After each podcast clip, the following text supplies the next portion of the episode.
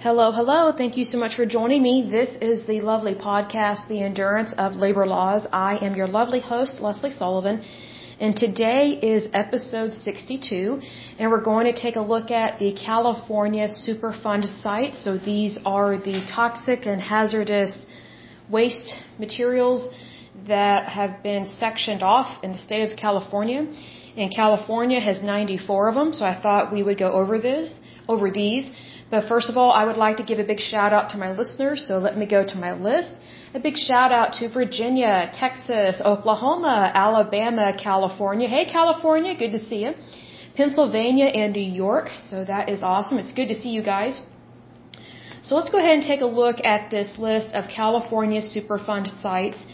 And again, if you're new to this podcast, this particular podcast in regards to Superfund sites, this is where Superfund sites are where a business or the U.S. government, whether it's the Navy, the Army, or some research facility via a uh, college, they uh, basically contaminated um, the environment. And it was so bad that the federal government had to step in and section it off, quarantine it off, and put it on the Superfund site which is or listed as a Superfund site within the EPA. And as of today, there are 40,000 Superfund sites within the United States. There are 1,300 at this point in time that are on the national priorities list. So that means they are so toxic, so hazardous that they got bumped up in terms of um, severity of what their situation is. And so these are the ones that because they're so bad, they have been put on a priority list, so they're supposed to, I guess, be cleaned up first and more aggressively, but we're seeing that that has not been the case at all because we have seen a lot of Superfund sites that have been on the list since the 80s and they have not been addressed. Because it, it tells us whether or not um, it has been, how do I word this, it's been completed or it's been deleted from the list because it has been cleaned up and that particular area is good and safe and has gone back to normal or it is now habitable, things like that. And so when we're talking about um, these Superfund sites, we're talking about contamination. So here's the thing. They can contaminate the, there's ground contamination, there's groundwater, there's also the air, and there's also the water table. So you're dealing with land, water, air, almost like Earth, Wind, Fire, like the band from the 70s. But, you know, it's very serious because what gets leaked and left into water can easily go into the soil. And here's another thing, whatever can be contaminated in the water can go easily into the air because, you know, rain comes down from the clouds, right? Like there's moisture in the air. Like for example, you know, I'm in Oklahoma and it's very dry right now because it is super freezing cold outside. It's like 10 degrees. And so usually what we do, excuse me, when it's this cold, we have what's called a humidifier. And a humidifier, it puts moisture, it puts water back into the air, right? So that's why it's really bad when you have contamination like this because let's say it's just in the soil. Well, soil tends to have water in it one place or another. Otherwise, if our soil had no water in it whatsoever, we would not have plant life except for plants that live on the surface of the ocean, which would be like lily pads and things like that. But that's not how our planet is. We do have moisture in our soil, even within sand. You know, like when you see palm trees that are growing out of sand, there's water in there somewhere. It's not just all depleted of moisture. But my point is this Whatever can be in the soil can be in the water, and whatever can be in the water can be in the air. Because I remember back in fifth grade, we had to study the weather, and we had to study, um, as part of one of our science classes, we had to learn all the different types of clouds, which came in handy with living here in Oklahoma, right? Because we have crazy weather here. So we had to memorize the cycle of like a droplet of water from when it comes down out of the sky goes down to the ground or the earth, or maybe it lands in the ocean, this water droplet. Of course, it's usually not just one water droplet, but this is just an example. Like it's a cycle. It's a cycle of life, basically. So that's how contamination can be really bad. It can be severe and it can also be deadly. So we want to make sure that we get these sites cleaned up as soon as possible, but we do it with due diligence in a calm, reasonable way, and we're not out to punish, shame, or blame. We just want to get it done, protect the environment, and try and prevent these things from happening in the future. Now that does not mean that we pass more rules, laws, and regulations. That does not mean that we empower the EPA even more because again, the EPA already has enough power. If anything, it already has too much which was given to them by Barack Obama during his term. And I kind of wondered if he was going to do that.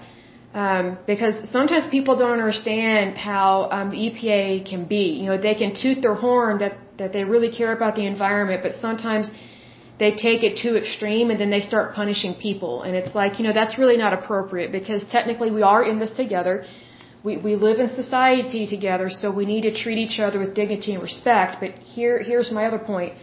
In regards to the EPA, the EPA is important, and I do support um, what the EPA does to a certain extent, just not the extremeness of it, of that agency.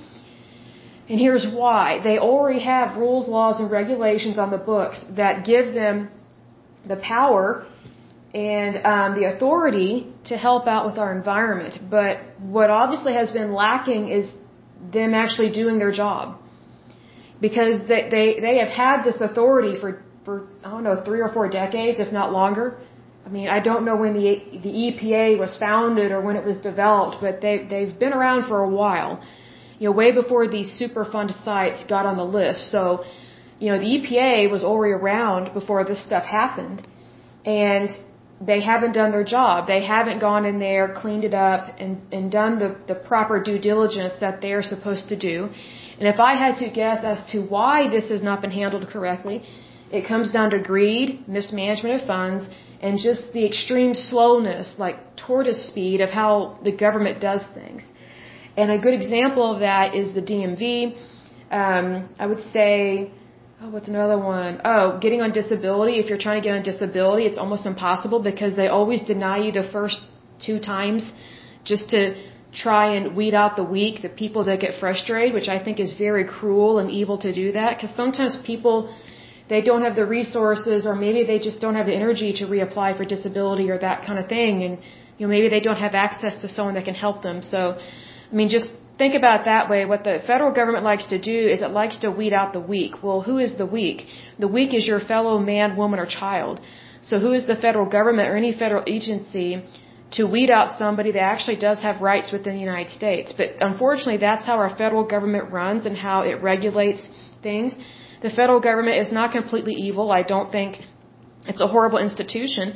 I just think we have some bad people that work in the federal government. And so we have seen that within the EPA, um, the, the VA, Medicare, Medicaid, um, possibly the Department of Homeland Security, because I don't like how Homeland Security has um, given way too much power to TSA agents. I think sometimes they're really rough and gruff, like. And, and I'm a Republican saying this, and I, and I totally am for our military and things like that, but TSA, they're not military, but they're treated like it, and they're not. Um, they're basically overpaid security guards and they're very aggressive. Like whenever I've had to deal with a military person, they never act like TSA agents. The military is way more kind and respectful than TSA agents. But what you have to remember is that TSA agents, they are te technically a federal employee. So believe me, they're making good money and getting really good benefits that you and I are paying for, but yet they, they treat us not always with dignity and respect that we deserve. But yet we have to treat them with dignity and respect, which I agree we do, but it's always a two-way street, right? So I'll give an example of this. Um, I was flying. See, when was this? Da, da, da, da, da. Oh, it was last year. Had to think. When was the most recent unpleasant experience with the TSA? So I was flying to Florida for a conference last year, and um, I was checking in, and this TA, TSA agent, it was this guy. You could totally tell he had a chip on his shoulder. He was such a jerk to me. And I guess I had forgotten that I had a, a bottled water in my backpack, and my backpack or my purse, I guess, went through that conveyor belt thing where they they look at things through X-ray, and he got so angry at me. He acted like I, I committed a crime and that it was intentional. It was just so bizarre. It was so hateful, and he yelled, "Whose bag is this? Whose bag is this?" And just I was like, "Oh, it's mine." I was like, "What's the problem?" He, he said something like, do you know you can't have this? And just like started yelling at me. It's like, dude, if I knew that, in my head, I'm like, if I had known that or if I hadn't forgotten it was in there, like, I, I probably would have taken care of it. So then I had to hurry up and throw away my bottled water, which I paid for, by the way. And I had to go throw it in the trash, and I'm walking in, in my, my socks, you know, because they have my shoes, right? So this guy just had this hatred on his face towards me, and it's like, it was so intimidating, it was so horrible, he yelled at me, I'm just like, dude, in my head I'm thinking completely inappropriate, he was hostile, had a chip on his shoulder, you know, he's like a dirty cop. There are so many people that should not be in a position of authority, and he was one of them. Then, um, that was when I was coming back, actually, to Oklahoma from Florida. But when I was flying out to Florida, there was one TSA agent. He was chippy with me, but he wasn't hateful like that one guy in Florida. I was like, man, how can you be rude in Florida when you live in Florida? you know, you, you'll be grateful for what you have because Oklahoma doesn't have palm trees unless you hide them and hoard them in your house and protect them from the, the extreme weather that we have. But anyway, the snippy TSA agent or the chippy TSA agent I had to deal with here in Oklahoma at our airport. Um, I, I have one of those, what do you call it, a TSA pass or something where like you, you've gone through extra scrutiny or something so you have easier boarding. I went ahead and signed up for that a few years ago just to try and avoid the TSA, like just have a pleasanter time and also, also make it easier for me to get on my flight, right? So, um, I actually had the letter on me and I guess I didn't sync that letter with my, um, with my plane ticket. So it didn't get added to it that, hey, I can actually, I have pre-screening of TSA, blah, blah, blah kind of thing. And so I walked up to this TSA agent at his little station or whatever. I said, hey, I was like, I have, you know, pre-boarding, you know, certification or whatever the right wording is. And he looked at my ticket and he said, well, it's not on here. I was like, well, I have my letter. I was like, I don't know why it's not connected to it. And he was a jerk to me about it. He's like, well, it's got to be connected and said something. He just wasn't nice to me about. It. It's like, okay, I guess I'll just get at the back of the line and go through like the rest of the cattle that are here. I'm thinking that, but I don't say it. But it's just so rude. It's like I have a legal document stating that I have pre-boarding access, right? But he didn't honor it. And it's like, wow, so I guess uh, legal documents only apply to them, not to anybody else. See, there's that favoritism there. And here's another thing, TSA agents, if they want to, they can actually be in one of their own little unions. So that's another reason why they're chippy. And they act like they're all that in a bag of chips. I'm like, dude, what I still want to tell these TSA agents is that you are citizens of the United States just like the rest of us. Like you're not better than us. We're not better than you. We're equal. So why don't we treat each other with dignity and respect? Like that's all we should do. And here's the other thing. TSA agents, I know they have a lot to go through, but you know what? When you actually enjoy your job, you actually do a better job. Like if you show up with hate, guess what you're going to get? You're probably going to get hate from a lot of people. And you're going to make people very unhappy, very nervous. And it was just horrible. Absolutely horrible. Um, there was one trip I took and um, this woman, TSA agent, she was rough with me. Like she patted me down and it just disgusted me. It was just grotesque. Um, it made me very uncomfortable and I just thought, you know, I can see why there are certain uh, there are certain um, religions or groups of people that do not allow their wives to be touched by other people. I can totally see why. It's because of things like this. I mean, I, I felt violated and I mean, I'm not even a part of a group like that. I wish I was in a way, but it just really was an eye-opening experience. I just felt this woman was horrible it was just weird. I mean, I've been patted down before, just, you know, normally, but this woman, she was weird. I don't know what her problem was. But anyway, side note, that's how our federal government is. Whenever they give themselves power like that, you're, you're in for a wild ride and you are viewed as if you have no rights when in fact we do have rights and that's what our constitution is, is here for. Like, if you don't agree with everything within the United States, number one, I would say that you should leave because our country is really good. But number two, if you don't want to leave and you want to stay here, please read the Constitution of the United States of America because I think you will understand things so much better. And also think about if you had a wife or if you had a child and, you know, just imagine them being mistreated by a type of federal officer. Like they're not supposed to do that. Ever. Your federal officers are not just FBI. It's anybody that is in a type of authority position, um, or has that kind of authority job, which would be TSA, uh, it would be FBI, it would be any kind of investigator that that is within um, the for the federal government. Um, it's just kind of that policing, I would say. Um, it's very concerning when they do bad things and they act like dirty cops because Oklahoma has had its fair share of bad cops and dirty cops. So, needless to say, we get sick of it really quick and we can spot it really quick. But but we also know when to keep our mouths shut and just do what they say, as long as they're not you know violating you uh, in any way, shape, or form. Um, but I really did want to report um, that one TSA agent that yelled at me and just verbally berated me in public. It was horrible. Like it creeped everybody out. It was just insane. I'm like, really? You're going to yell at a woman who's obviously a runner or exercises of some sort. You're going to yell at her because she has a bottle of Ozarka water.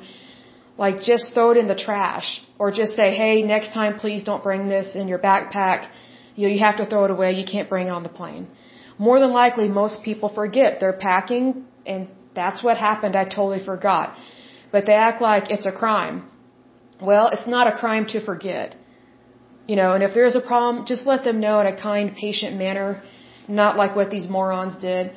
But anyway, um, let's go ahead and get started on this one. This is a list of Superfund sites in California, and as I stated before, there are 94 in the state of California. So I'm really kind of surprised that California has so many, but at the same time, I'm not surprised. But here's the thing. I'm, I'm surprised that California has these because they're so pro-government, but at the same time, I'm not surprised because they're so extremely Democrat and they overtax their people. So whenever you have people that are just extremely Democrat, they really think that the government should be in charge of everything, which it should not be in charge of everything not by any means. So this tells me that they have not been really wise with taxpayer funds and they're not handling things appropriately or efficiently. And I'll give another example that's outside of this. Um, the city of San Francisco, it, it, well, San Francisco and Los Angeles, they have some of the highest um, homeless homeless rates of you know like of homeless people. California actually is a hot spot for homeless people. That's where most of them live and where most of them are. So it, it's very interesting that, you know, the state of California, it claims to care about people. They keep voting for higher taxes, but yet they can't even take care of the people that need to be taken care of. And plus, they can't take care of them on the budget that they have. They just keep going, they keep spending beyond their budget. So it tells me that they have a problem with money. They have a problem with greed, unfortunately. And the way that they keep giving themselves permission to overspend and overtax is they convince people, oh, we got to do this for the people. You know, we got to care. There's a difference between caring and doing what's right and then just lying to people saying that you care when really you're just using it as an excuse to take from people's paychecks and then raise their their real estate tax, raise the income tax, raise all these taxes, and then it's not affordable. Like that's why all these people are that's why all these people are leaving California. It's because of all these empty promises. And I, I just feel sorry for them, but at the same time, it's like, well, one reason why Texas doesn't really want people from California to move there is because they don't want Texas to become a blue state. Like, they, they don't want California, the people from California that voted the way they did in California and pretty much put California in the tank, they don't want them to put Texas in the tank. See, because here's the thing, whenever you start voting Democrat like extremely on things, overspending, overtaxing, you're, you are no different than Spain, Portugal, or Greece like total mismanagement of money, just completely unrealistic about what needs to be done. And they, it's like they have a budget just so they can spend over it and say, oh, it's not enough. Look how much work we need to do. We need to tax more. No, actually, you need to tax less and work out a proper payment plan for what you're trying to do and figure things out. Like it doesn't take a genius about your accounting. I mean, look at it this way you know, the, the company, Amazon, it is successful because it's in the private sector. It's not in the public sector. you know, Amazon does not, well, look at it this way. If Amazon ran its company the way California runs itself, Amazon would have been out of business years ago. And thousands of people would be out of work and they would not be making millions of dollars. And you and I would not be able to order stuff online. So obviously the private sector, once again, saves the day in so many ways. So you would think that a democratic state like California would take a leaf out of someone's a leaf out of someone's book in terms of how successful they are and say, hey, why don't we lower taxes, get rid of these, some of these social welfare programs that obviously don't work, but help the most needy first and then build on that. You know, once we help them, move on to the next group and the next segment and things like that. But California doesn't do that, unfortunately. And it, and it has every opportunity to do that because California has not always been Democrat. And California was not always the most expensive state to live in, but it has slowly become that way because you had these Democrats move out there and then you have like some crazy liberals that live out there now and they're ruining the state. I mean, it's, it's, let me put it this way. California has been experiencing inflation way long before the rest of the United States. But here's the thing, if one state is experiencing inflation, eventually that spreads out to every other state because we are the United States of America. We're not the separated states of America. So needless to say, I'm not surprised that Texas doesn't want people from California moving there because they know that people from California will ruin it if they vote the way they do. And here's an example of this. Texas is already a little crazy liberal, but it's in Dallas. Um, I was in Dallas several years ago. I was working a contract down there I couldn't believe how crazy liberal Dallas is.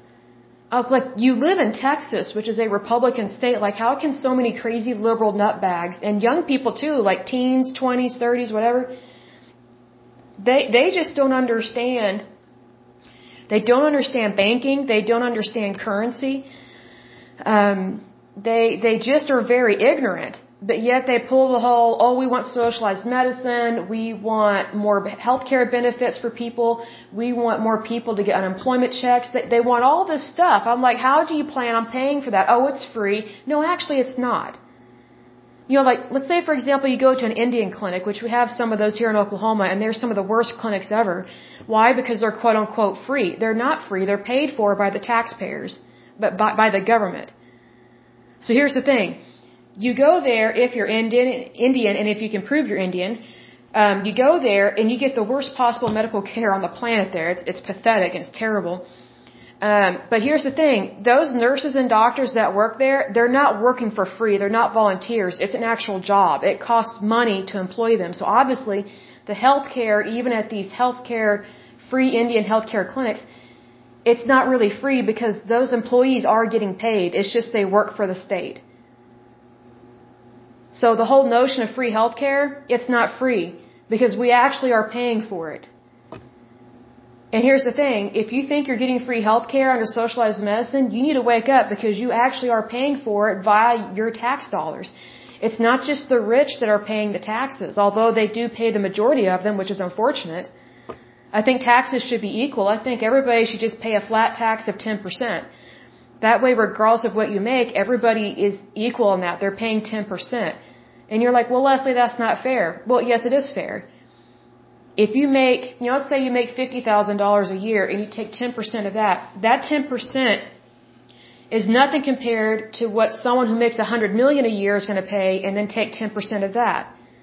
Obviously, someone who makes more is by nature going to pay more it doesn't matter really what the tax bracket is or the percentage. They're going to pay more because they're making more anyway.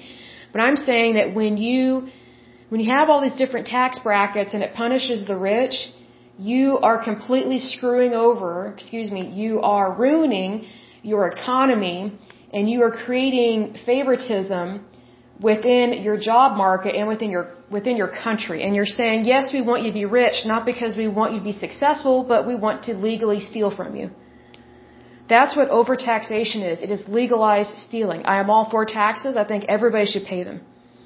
I think everybody should pay them. But i think overtaxing people just because they do really well that is a that's a that's a punishment. That's not a blessing that's a curse. You're basically shaming someone because they're making more money. That's not right. But anyway, let's let's jump into this. So this is the, the uh, Superfund sites in California. I'm going to describe them just a little bit. I'll go into a little bit more detail as much as I can. And I'll probably circle back in a later podcast to go into more detail about these Superfund sites in New Jersey because those are very interesting. Because if you think about New Jersey, it's not that big of a state, but yet they have a lot of Superfund sites. And plus, it's, it's very populated there. So, the first California Superfund site is Amco Chemical. It is located in Alameda County, California. It was put on the list September 29th, 2003. And let's see, Amco Chemical was a chemical distribution company located in Oakland, California. The land the company operated on is designated as a U.S. Environmental Protection Agency Superfund cleanup site. So it still hasn't been cleaned up, even though it's been designated. And just so you know, the county of Alameda is located in the state of California in the United States.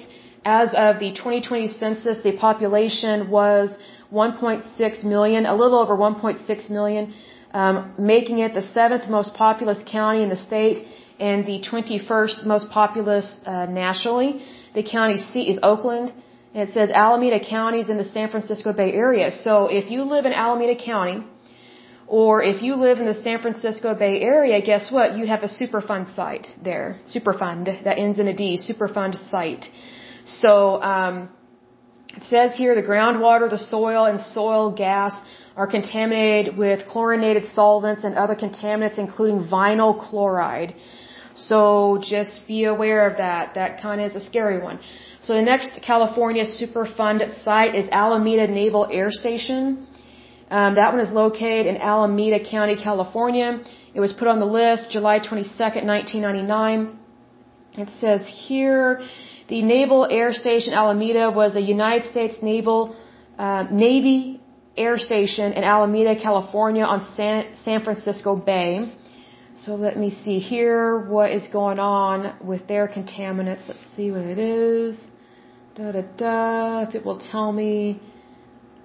Da da da. Try to see here if it will tell me. Mm-hmm. Well, it doesn't tell me exactly. Oh, they tested the landfills indicate polychlorinated biphenyl contamination. So not the best thing to have. Um, it says here these are PCBs. They are a highly toxic product um, whose production was banned by the United States federal law in 1978 and by the Stockholm Convention on Persistent Organic Pollutants in 2001. So yeah, that's a problem. That's why it is a Superfund site for that one. Okay, so the next California Superfund site is Lawrence Livermore National Laboratory, USDOE. It is located in Alameda County, California. It was put on the list. Let's see, that is July 22nd, 1987. It says here, the Lawrence Livermore National Laboratory is a federal research facility in Livermore, California in the United States, founded by the University of California, Berkeley in 1952. Let's see here, and obviously they're having a problem with the Superfund site that is there. So let me pause this and see what the problem is. Okay, so this is where they have nuclear and uh, it says they have nuclear and basic science. So this is where they are testing, I guess, plutonium and um, or plutonium research. Um, so I'm guessing they did not clean it up appropriately, which is unfortunate. So they need to clean that up appropriately. I am for nuclear weapons. Um, we do need those. They are a good thing, but you need to be careful with them. That's for sure. Practice some due diligence on that. So the next California Superfund site is Lawrence uh, Livermore Lab, Site 300. So again, it's probably going to be nuclear nuclear related research and plutonium research.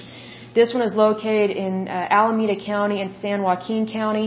It was put on the list August 30th, 1990. Let me look up San Joaquin. So San Joaquin County, officially the county of San Joaquin, is a county in the United States, California.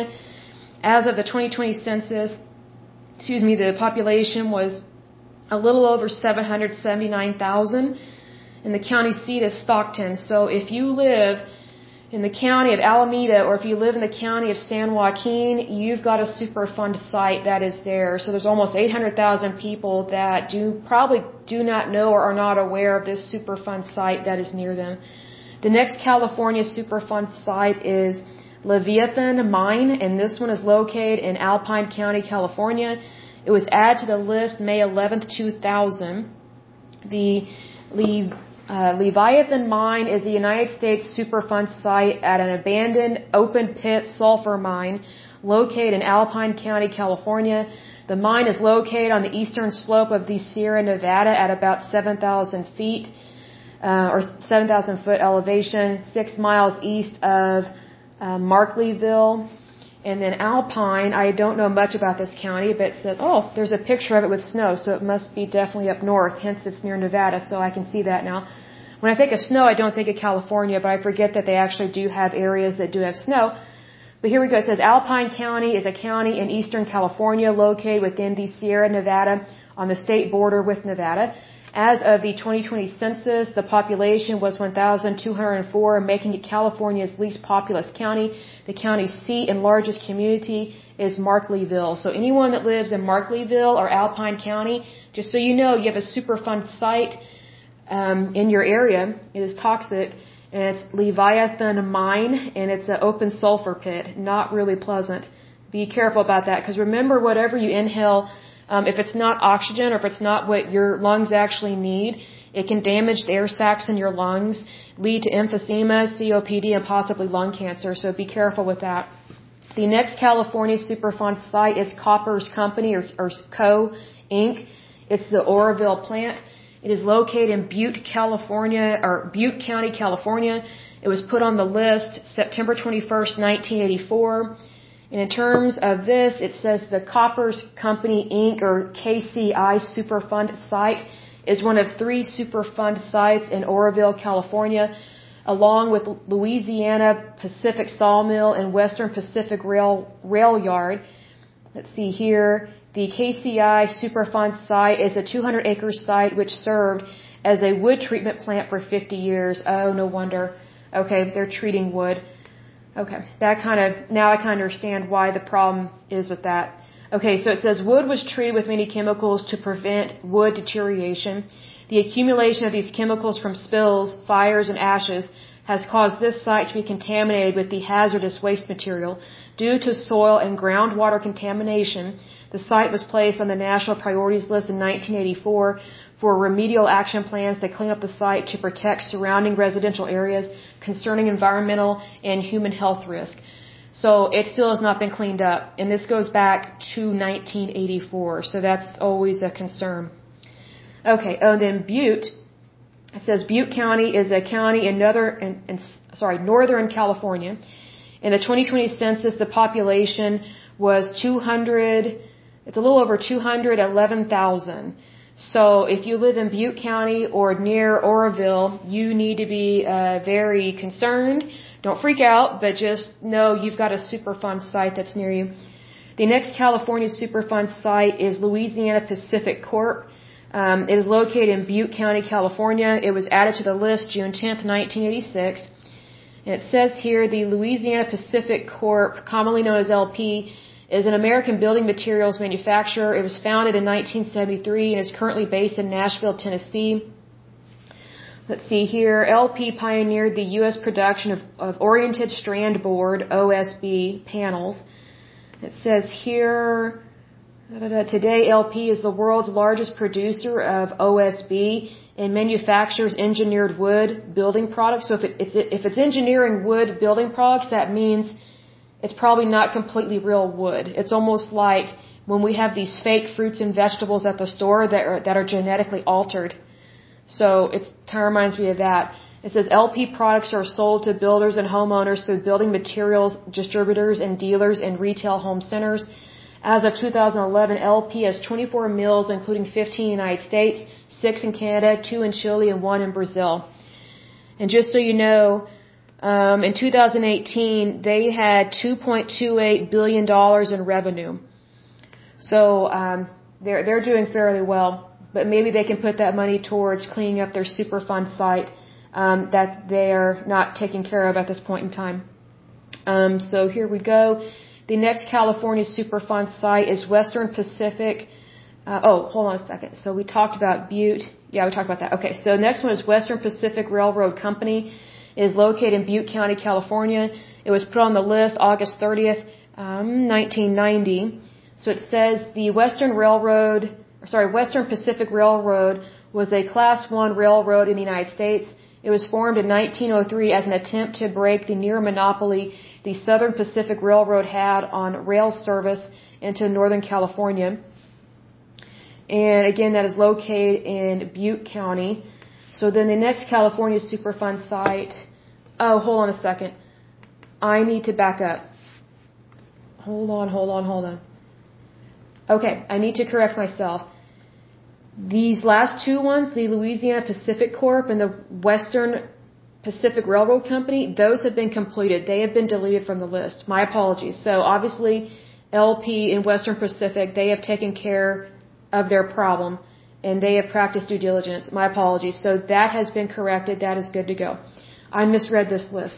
Okay, okay. So the next California Superfund site that is still on the list is Concord Naval Weapons Station is located in Contra Costa County, California. It was added to the list December 16, 1994. And the Concord Naval Weapons Station was a military base established in 1942 north of the city of Concord, California, at the shore of the Sacramento River where it widens into Suisun Bay. I think that's how you pronounce it. The station functioned as a World War II um, or, or armament storage depot supplying ships at Port Chicago. And Contra Costa is located in the state of California. As of the 2020 census, the population was a little over 1.1 million people. The county seat is Martinez. It occupies the northern portion of the East Bay region of the San Francisco Bay Area and is primarily suburban. Let's see here. And again, was added to the list uh, December 16, 1994. So if you live in the San Francisco Bay Area or if you live in Contra Costa, you need to be aware that this Superfund site is still active. It is still there. The next Superfund site, let's see here in California, is United Heckethorn Company. Is located in Contra Costa. It was added to the list March 14, 1990. It says here, uh, it doesn't give me more information on United Beckethorn Company, but this one is located in Contra Costa County. So if you live near there or in the San Francisco Bay Area, you have another one that is in your area in terms of California Superfund sites. The next California Superfund site is Atlas Asbestos Mine. Is located in Fresno County, California. It was added to the list September 21st, 1984. Let's see here. It says here the Atlas Asbestos Mine Superfund site is located within the Clear Creek Management Area near Fresno County, 18 miles northwest of Coalinga, California. The mine started operating in 1963, covering 435 acres of a large naturally occurring asbestos deposit. Let me open this up and see what else it says. The mine closed in 1979 and was placed in the EPA's national priorities list in 1983 due to the pollution of asbestos in the surrounding soil, air, and water, creating potential health hazards for local populations and environment. And again, it says asbestos um, is a defined set of six fibrous silicate minerals um, with physical properties including an inability to dissolve in water and a high resistancy to heat and biological chemical uh, degradation, making it a valuable product for commercial use, which that's kind of scary. Its common use in commercial products prior to the EPA banning its use in 1989 makes it easy for people to be exposed to it in their homes and work and workplaces. Um, so for sure, be aware of that. So let me go back and see about this. So this is located in Fresno County. So Fresno County, uh, let's see, is located in the central portion of California. As of 2020, its population was a little over 1 million people. Let's see here. So if you live in Fresno County, uh, you do need to be concerned about this because it's still open and active. Uh, see, it's still a Superfund site. I don't mean like the mine is still open. I mean that the Superfund site is still there. It has not been cleaned up and it has not been contained.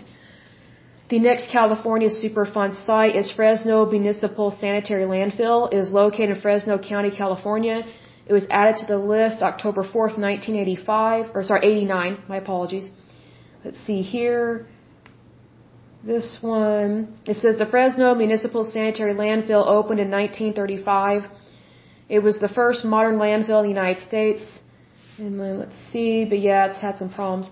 In 1983, the California Department of Health Services conducted tests which found that the site contained methane and vinyl chloride gases that were penetrating into the areas around the landfill. I'm not surprised. The tests also concluded that contaminants were being found in private groundwater wells affecting the water table around the landfill. On June 24, 1988, the site was proposed as a Superfund site and was finalized on the NPL list on October 10, 1989, and it is still on there because it has not been handled. The next California Superfund site is Industrial Waste Processing. This one is located in Fresno County, California. It was added to the list August 30th, 1990. Let's see here. It doesn't tell me anything else about that one, but okay, we'll go on to the next one. But it is located in Fresno County, so Fresno County, you've got another one there. The next California Superfund site is Purity Oil Sales Inc. It is located in Fresno County, California. It was added to the list September 8, 1983. It doesn't really tell me much about that, except that it is located in Fresno County, so you got another one there.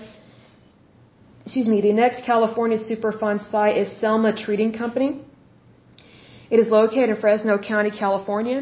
It was added to the list September 8, 1983. The next California Superfund site is Brown and Bryant Inc. Arvin plant. It is located in Kern County, California.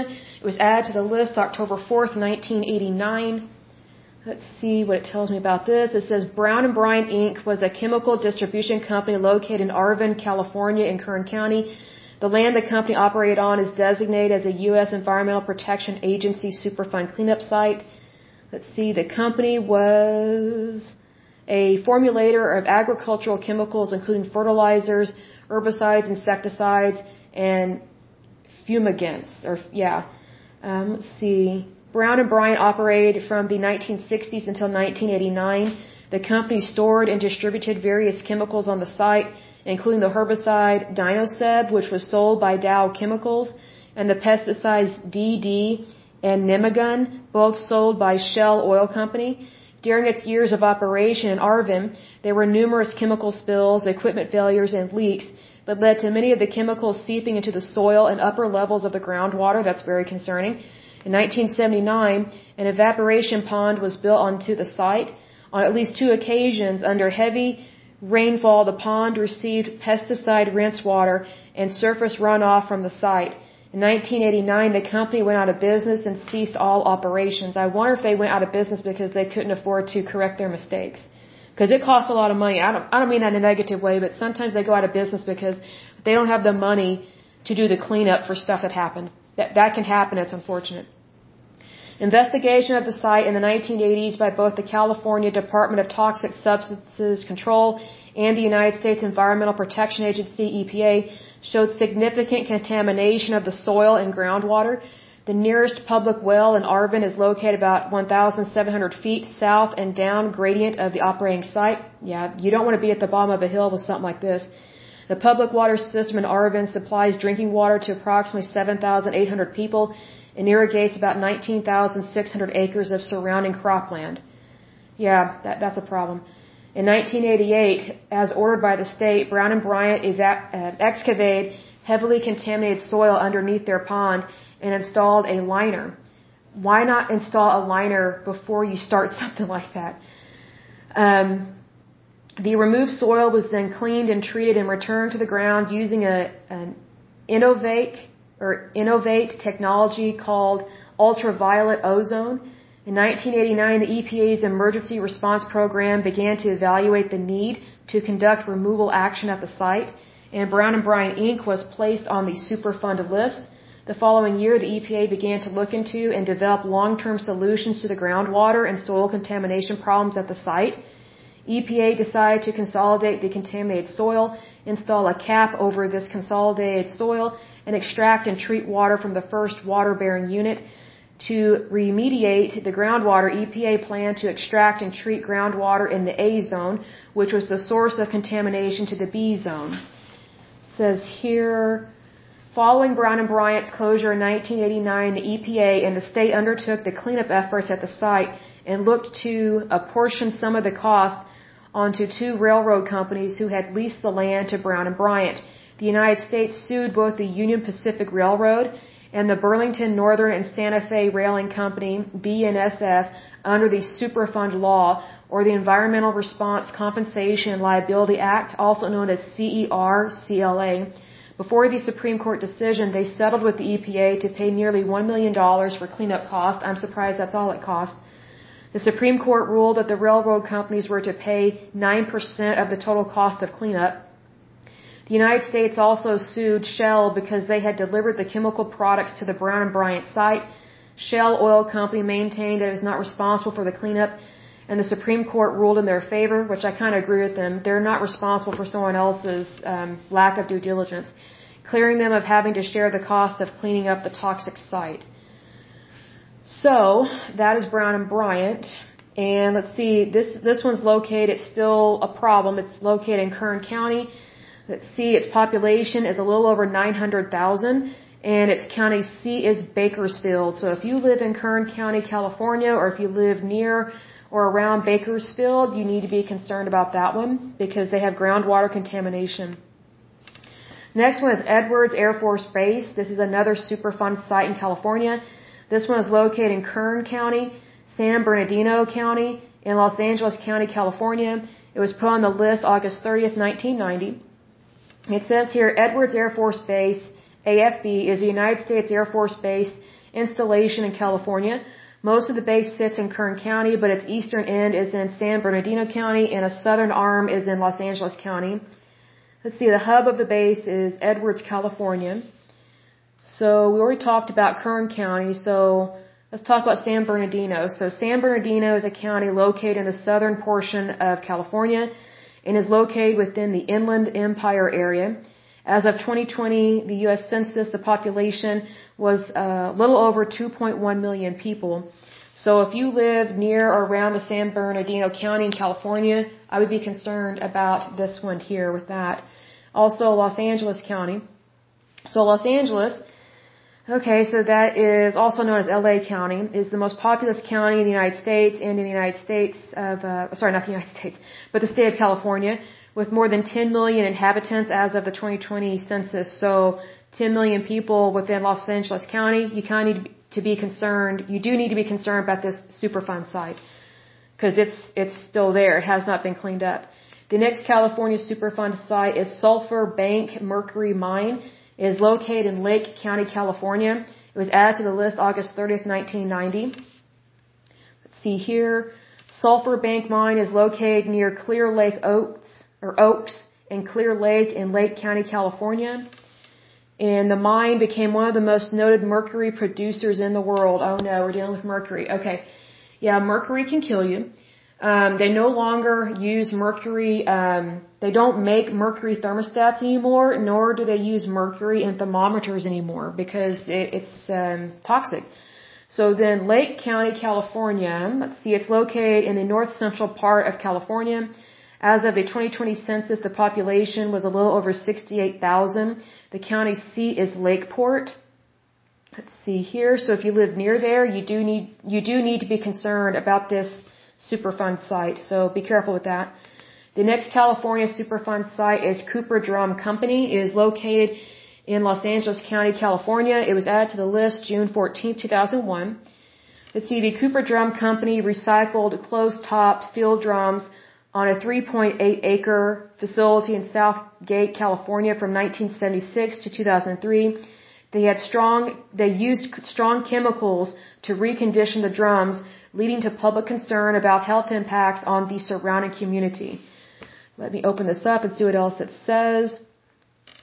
Da, da, da, da, da. Oh, yeah, I'm not surprised by this. In particular, staff and students from Tweedy Elementary School, which borders the Cooper Drum site to the south, complained of health problems that may have resulted from exposure to toxic chemicals coming from Cooper Drum Company. In June 2001, the Cooper Drum site was placed on the Superfund site, uh, making the site as one of the most high priority toxic cleanup sites in the United States. Let's see here. Da, da, da, da, Okay. Oh, this is interesting. So beginning in 1986, both staff and students at Tweedy Elementary School began complaining of various health problems, including stomach aches, headaches, sore throats, and asthma. Staff at Tweedy and parents of the students believe the negative symptoms were caused by exposure to toxic chemicals from nearby industries. Let's see here. They could not tie it directly to the Cooper Drum Company. However, it is still a Superfund site. So, you know, sometimes when people have symptoms, it may not, they may not be able to link it to something directly, but that doesn't mean that's not part of the problem, is what I'm trying to say. So again, this is in the county of Los Angeles. So you're, you're dealing with 10 million inhabitants there. So you've got another Superfund site in your area. The next California Superfund site is Del Amo. This is located in Los Angeles County, California. It was added to the list September 25th, 1997. It says the Del Amo Superfund site is located in southern Los Angeles County between the cities of Torrance and Carson. Let's see, it is a U.S. EPA Region 9 Superfund site. The waste disposal site of a rubber manufacturer is one of 94 Superfund sites in California. And again, it is located within the county of Los Angeles with 10 million inhabitants, so do be aware of that. The next California Superfund site is Jet Propulsion Laboratory, uh, part of NASA. This one is located in Los Angeles County, California.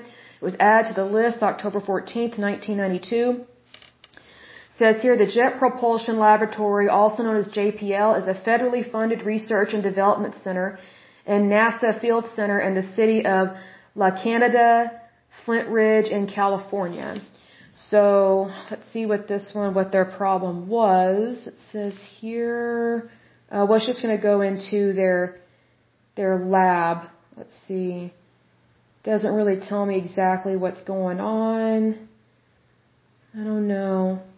Well, anyway, it's a Superfund site now, but it doesn't tell me exactly what happened. But if it's a laboratory and you're dealing with NASA, you're probably dealing with something toxic anyway.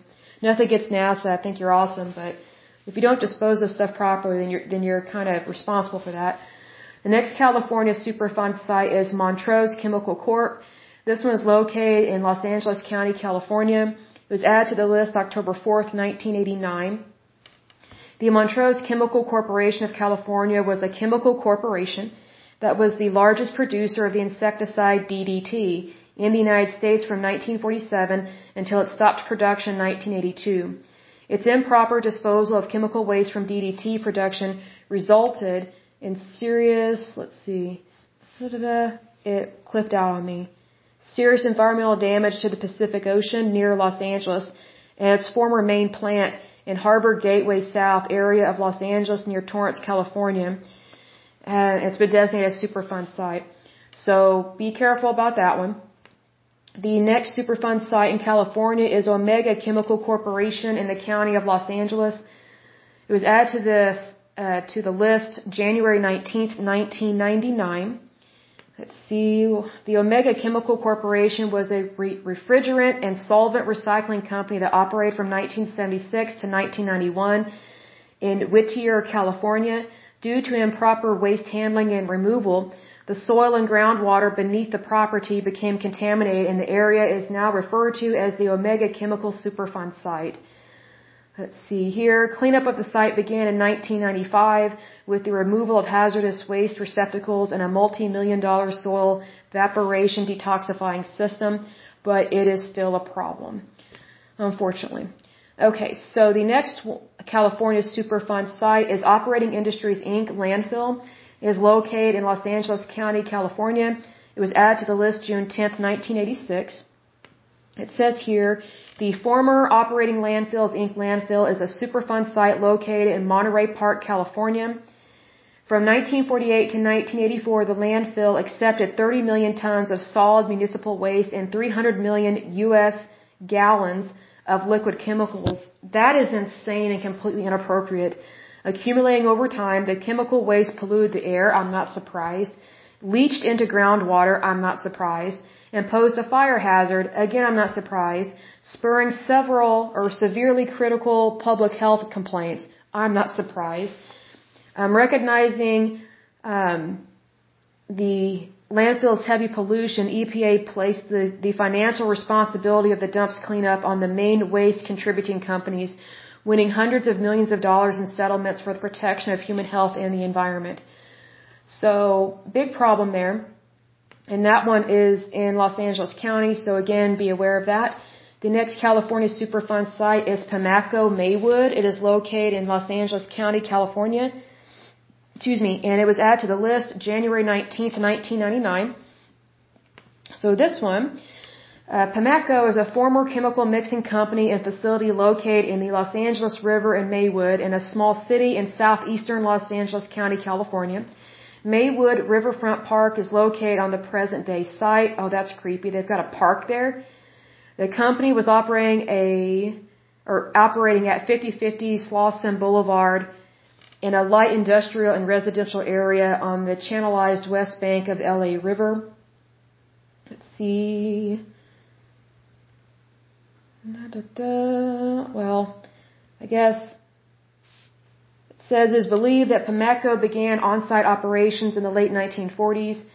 Pemaco was purchased by the Lux Chemical Company in July 1988 and operations ended at the site in June 1991. Hazardous substances are known to have been used at the facility, including chlorinated solvents, aromatic solvents, or, or what does it call it? Aromatic, I guess that's how you pronounce it. Uh, solvents and flammable liquids. Shortly after the closure of the facility, the Los Angeles County Hazardous Materials Hazmat Unit ordered the potentially responsible party Lux Chemical Company to remove containers and drums of laboratory chemicals located in the warehouse and outside staging area. In December 1993, the facility burned to the ground before Lux removed all the containers and drums. Hmm, I wonder if that was a intentional fire. Although the fire completely destroyed the warehouse, six 55-gallon drums, several above-ground storage tanks, and 31 underground storage tanks were unaffected by the fire.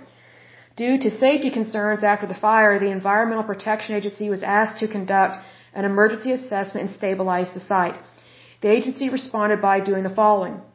Erecting a chain link fence with razor wire around the site, verifying that all storage tanks were empty, attaching locking gaps to standpipes, and removing a small number of 55 gallon drums for disposal. Let's see. During the initial assessment study at Pemaco, the EPA found high levels of volatile um, organic compounds in the soil beneath the site. The groundwater beneath the site was also contaminated with VOCs. VOCs at the site included, I'm not sure how to pronounce this, but it's abbreviated for PCE, TCE, TCA, DCA, and vinyl chloride. Uh, VOCs are known or suspected carcinogens and therefore could have posed a serious risk to neighbors if they were exposed to the chemicals. Facility records indicate that the following materials were stored in tanks. Methanol, ethanol, I think it's uh, xylene or xylene, propylene glycol, um, I think it's, how do you pronounce this? Ethoxyl acetate, isopropyl acetate, um, let's see, ethyl acetate, butanol, kerosene, toluol, hexane, and some other words that I can't pronounce, but basically these things are not good. These compounds can have health effects on infants or very young children. It has been reported that respiratory allergic or immune effects in infants or children are associated with indoor VOCs and other indoor air pollutants. It is suggested that VOC particles in an indoor environment can be reduced by 50% when household rugs and carpets are cleaned with efficient vacuum cleaners and hot water. These chemicals can also cause nausea, vomiting, diarrhea, permanent blindness, deterioration of the central nervous system, neurological side effects, and in some cases may be cancerous or fatal. So this one is still a problem because it is still there, it has not been cleaned up, and it has not been completely closed. The next California Superfund site is San Fernando Valley Area 1. This one is located in Los Angeles County, California. It was added to the list June 10, 1986.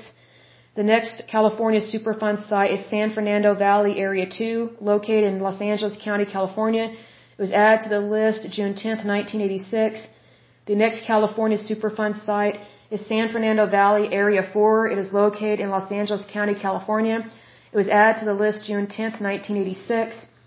The next California Superfund site is San Gabriel Valley Area 1. It is located in Los Angeles County, California. It was added to the list May 8, 1984. The next California Superfund site is San Gabriel Valley Area 2. It is located in Los Angeles County, California. It was added to the list May 8, 1984. The next California Superfund site is San Gabriel Valley Area 4, or sorry, Area 3, my mistake. Um, it is located in Los Angeles County, California. It was added to the list May 8, 1984. The next California Superfund site is San Gabriel Valley Area 4 is located in Los Angeles County, California. It was added to the list May 8, 1984. The next California Superfund site is Waste Disposal Inc. It is located in Los Angeles County, California. It was added to the list July 22, 1987. And let me click on this and see what it says. The Waste Disposal Inc. Superfund site is an oil-related contaminated site in the highly industrialized city of Santa Fe Springs in Los Angeles County, California. It is approximately 38 acres with St. Paul's High School immediately adjacent to the northeast corner of the site. Approximately 15,000 residents of Santa Fe Springs obtain drinking waters from wells within three miles of the site. That's concerning. Okay. So it says with a capacity of 42 million U.S. gallons and a diameter of approximately 600 feet, the site was originally constructed to be an in-ground and concrete lined reservoir to store crude petroleum before 1924. By 1929, the Santa Fe Springs oil field was the nation's largest producer of petroleum products. The booming oil production generated a large amount of hazardous oil byproducts in both liquid and solid form.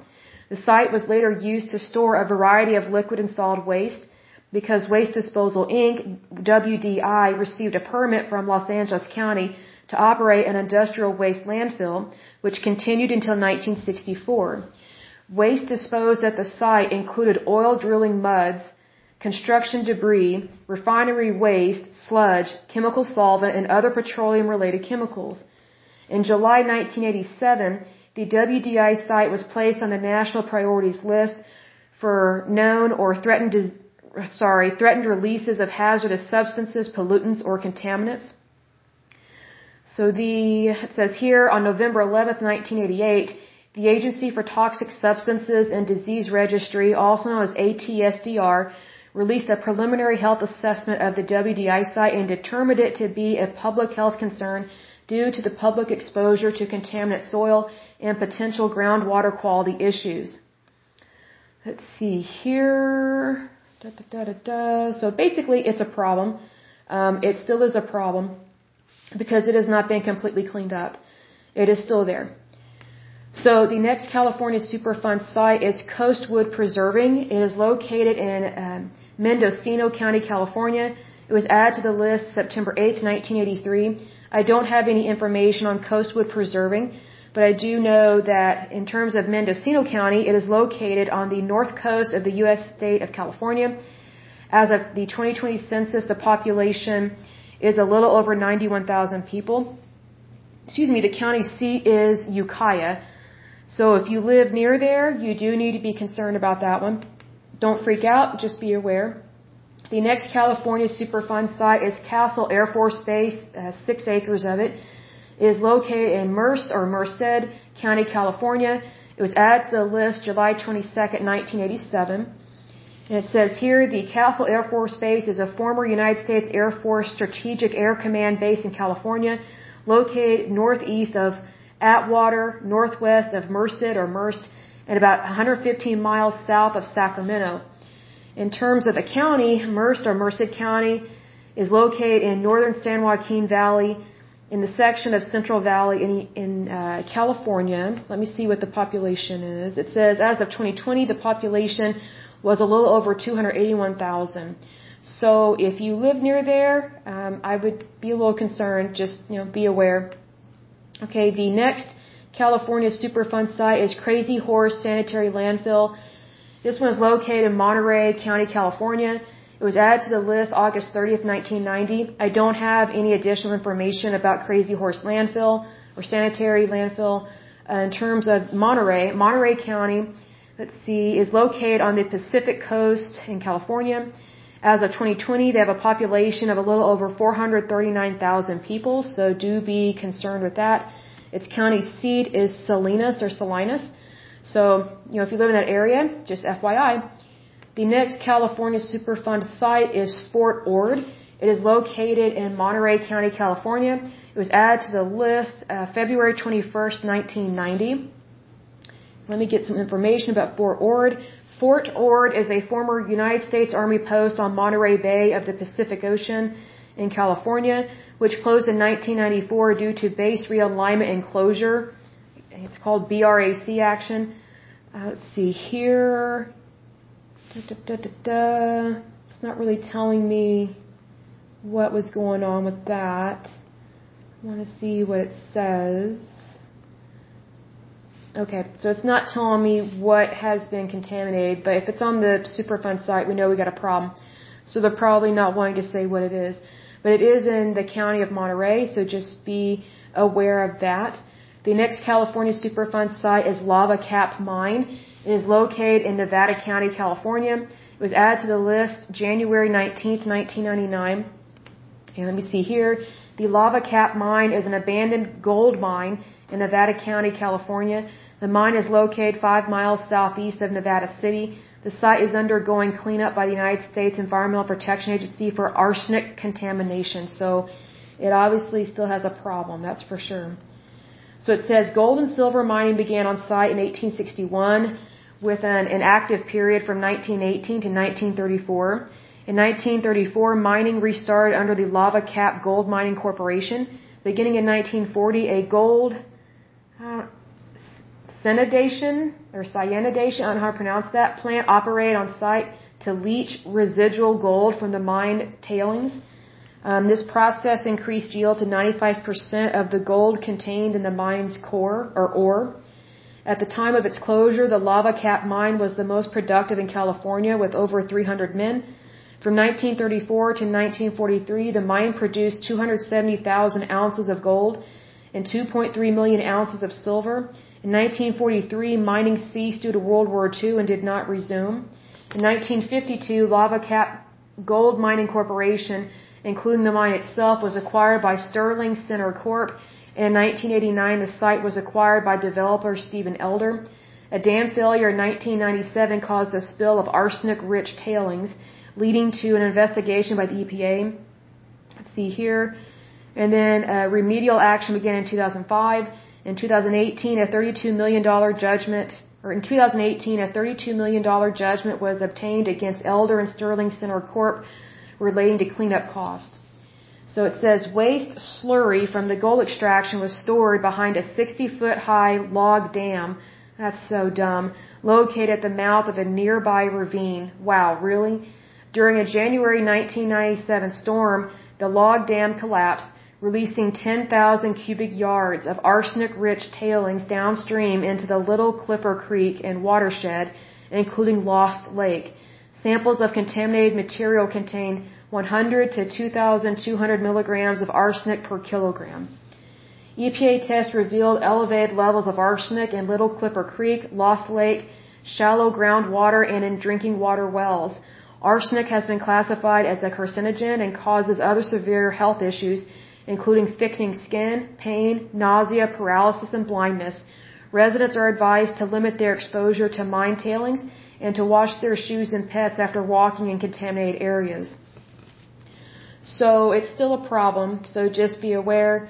And this is in the county of Nevada. It says Nevada County is a county in the Sierra Nevada of the uh, state of California. As of 2020 census, the population was a little over 102,000 people. The county seat is Nevada City. Uh, let's see.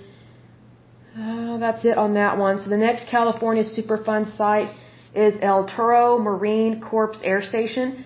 Is located in Orange County, California. It was added to the list February 21st, 1990. It says here, the Marine Corps Air Station El Toro was a United States Marine Corps air station located next to the community of El Toro near Irvine, California. Let's see here. Let's see, it's been used as a filming location. Da, da, da, da, da. It's not really telling me why it became a Superfund site, but needless to say, probably something spilled. I don't know what. It's not telling me. The next California, or hold on, the Orange County. So let's talk about that. So Orange County is located in the Los Angeles metropolitan area in Southern California. As of the 2020 census, the population is a little over 3.1 million people. So just be aware that you do have this Superfund site in your area.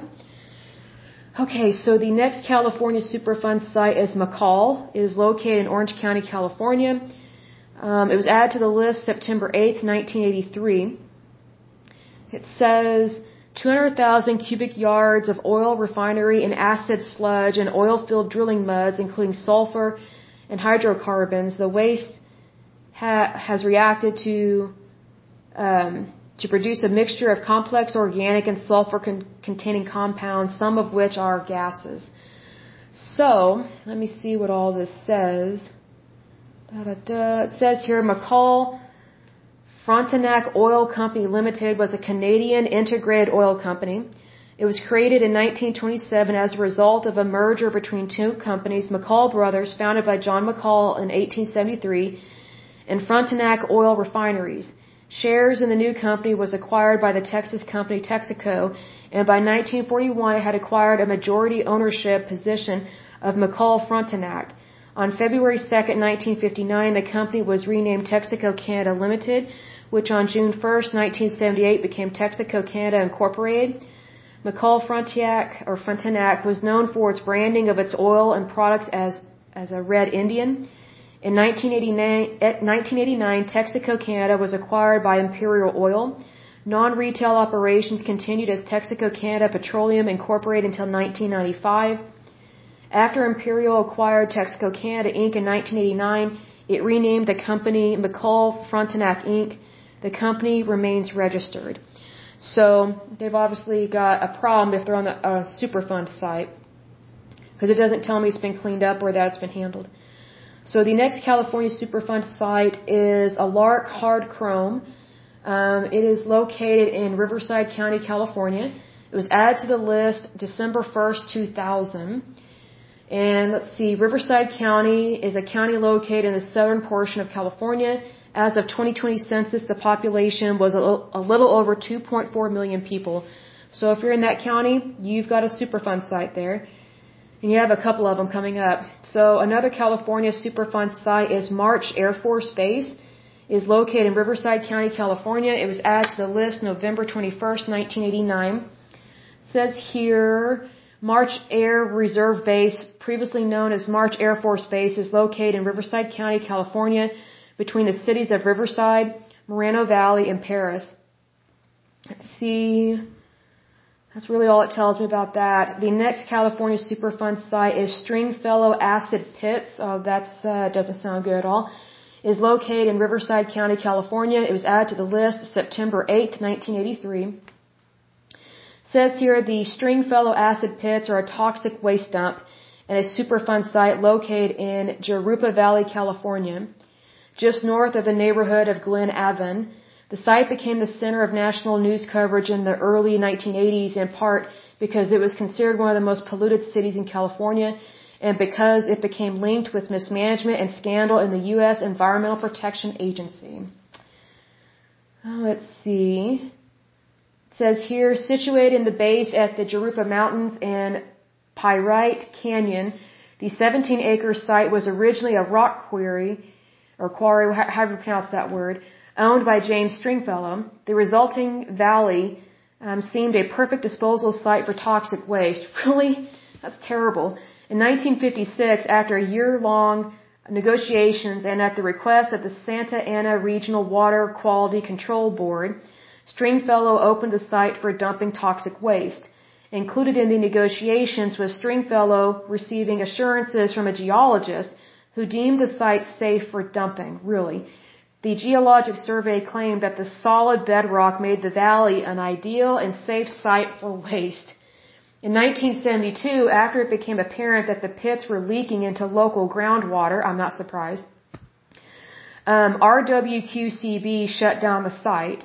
During the facility's 16 years of operation, more than 34 million gallons of liquid industrial waste was deposited in evaporation ponds. Stringfellow claimed his company was without assets and title to the land passed to the state of California with oversight given to the Santa Ana River Water Quality Board. Between 1969 and 1980, poor weather and management resulted in several spills and intentional releases of toxic chemicals into Pyrite Creek, which flowed into storm channels running through Glen Avon. In the early 1980s, after the passage of the Comprehensive Environmental Response Compensation and Liability Act, or Superfund, the site came to the attention of the U.S. Environmental Protection Agency. It was listed as the most contaminated site in California and was one of the first sites selected for remedial, uh, sorry, remediation under the act. The severity of the problems and a subsequent scandal related to the site made the acid pits the subject of national television coverage. Rita Lavelle, appointed director of the Superfund site in 1982 by President Ronald Reagan, was convicted on federal charges of perjury related to an investigation, sorry, related to an investigation into misuse of the United States Environmental Protection Agency Superfund money, not surprised, during her tenure with the agency and, and irregularities at the Stringfellow acid pits. The Lavelle incident was labeled Sewergate. Um, Anne Gorsuch Burford, mother of U.S. Supreme Court Justice Neil Gorsuch, uh, resigned as EPA administrator amid the controversy. Whoa, I didn't know that she was connected to our Supreme Court Justice. oh, that's not good. Oh, goodness. Okay. Currently, the Stringfellow site is managed by the California Department of Toxic Substances Control, also known as DTSC. According to DTSC, the cleanup effort will take approximately 500 years. The litigation involved with the Stringfellow site resulted in numerous lawsuits, including the United States versus Stringfellow case in federal court, the Newman versus Stringfellow personal injury case in Riverside Superior Court, and the Hindler versus United States United States case before the United States Court of Federal Claims in the U.S. Court for the Federal Circuit. The U.S. Supreme Court also decided one issue in Stringfellow versus Concerned Neighbors in Action 480 U.S. 370 in 1987. The subsequent insurance litigation lasted well into the 21st century. In total, the litigation spanned more than three decades. I'm not surprised. So, that is Stringfellow Pits and it is in Riverside, so just be cautious of that. The next California Superfund site is Aerojet General Corp. Is located in Sacramento County, California. It was added to the list September 8th, 1983, and I'm going to get a quick drink of water. I will be right back. Okay, I am back. So, we were talking about the Aerojet General Corp Superfund site located in California. It is located in Sacramento uh, County, California, added to the list September 8th, 1983.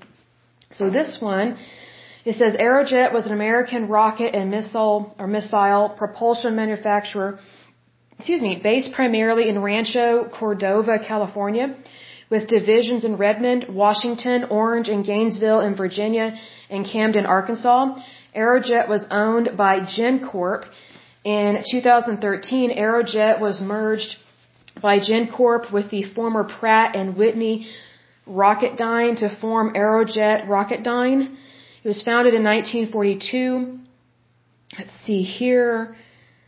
Aerojet developed from a 1936 meeting hosted by Theodore von Karman at his home. Joining, joining von Karman, who was at the time director of Guggenheim Aeronautical Laboratory at the California Institute of Technology were a number of Caltech professors and students, including rocket scientist and astrophysicist Fritz Zwicky and explosives expert Jack Parsons, all of whom were interested in the topic of spaceflight. The group continued to occasionally meet, but its activities were limited to discussions rather than experimentation. Their first design was tested on August 16, 1941 consisting of a small cylindrical solid fuel motor attached to the bottom of a plane. Takeoff distance was shortened by half and the USAAF placed an order for experimental production versions. So let's see here. Uh, it talks about Aerojet's manufacture, testing, and disposal methods led to toxic contamination of both the land and groundwater. That's not good. In the Rancho Cordova area, leading to the designation of a Superfund site. Solvents such as TCE, I can't pronounce the word that it actually is, but the abbreviation is TCE, and chloroform, and rocket fuel byproducts such as NDMA and perchlorate um, were discovered in drinking water wells near Aerojet in 1979. Since then, two state agencies and the EPA have been working with Aerojet to ensure that the company cleans up pollution caused by its operations at the site. Under state and federal enforcement orders, Aerojet installed several systems on the borders of its property to pump out and treat contaminated groundwater. Aerojet has also conducted a number of removal actions for on-site soils, liquids, and sludges. In 2003, groundwater sampling data revealed a plume of contamination extending southwest under, or sorry, northwest under Carmichael. Discovery of TCE contamination at the Sacramento facility also led Aerojet to look into possible contamination of the groundwater at Aerojet's Azusa facility, where much of the testing of JATO, JATOs, and rocket engines were conducted before those operations were moved to Sacramento. In 1980, it was announced that there was TCE contamination in the groundwater at Aerojet's facility in Azusa in a hearing chaired by State Senator Esteban Torres. In 1985, it was declared a Superfund site by the EPA as San Gabriel Superfund Site number 2 and the cleanup done under the Baldwin Park uh, operable unit. In 1997, it was also discovered that there were also NDMA and ammonium perchlorate contamination in this plume, and that Aerojet was once again labeled a potentially responsible party in this action. Aerojet sold this facility in 2001 to Northrop uh, Grumman Corporation Aerojet's disposal of toxic material occurred 20 years prior to the establishment of a provisional per perchlorate RFD limit of whatever that rate is in 1992. Let's see here. It talks about what the limits are. But anyway, this isn't good. Um, it's uh, very disappointing. It's like, you know, here's the thing.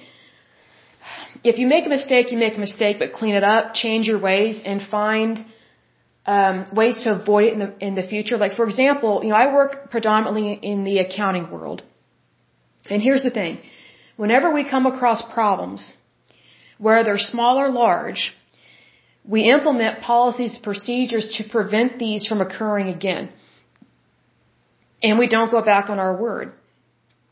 We live by the principles that we're supposed to live by.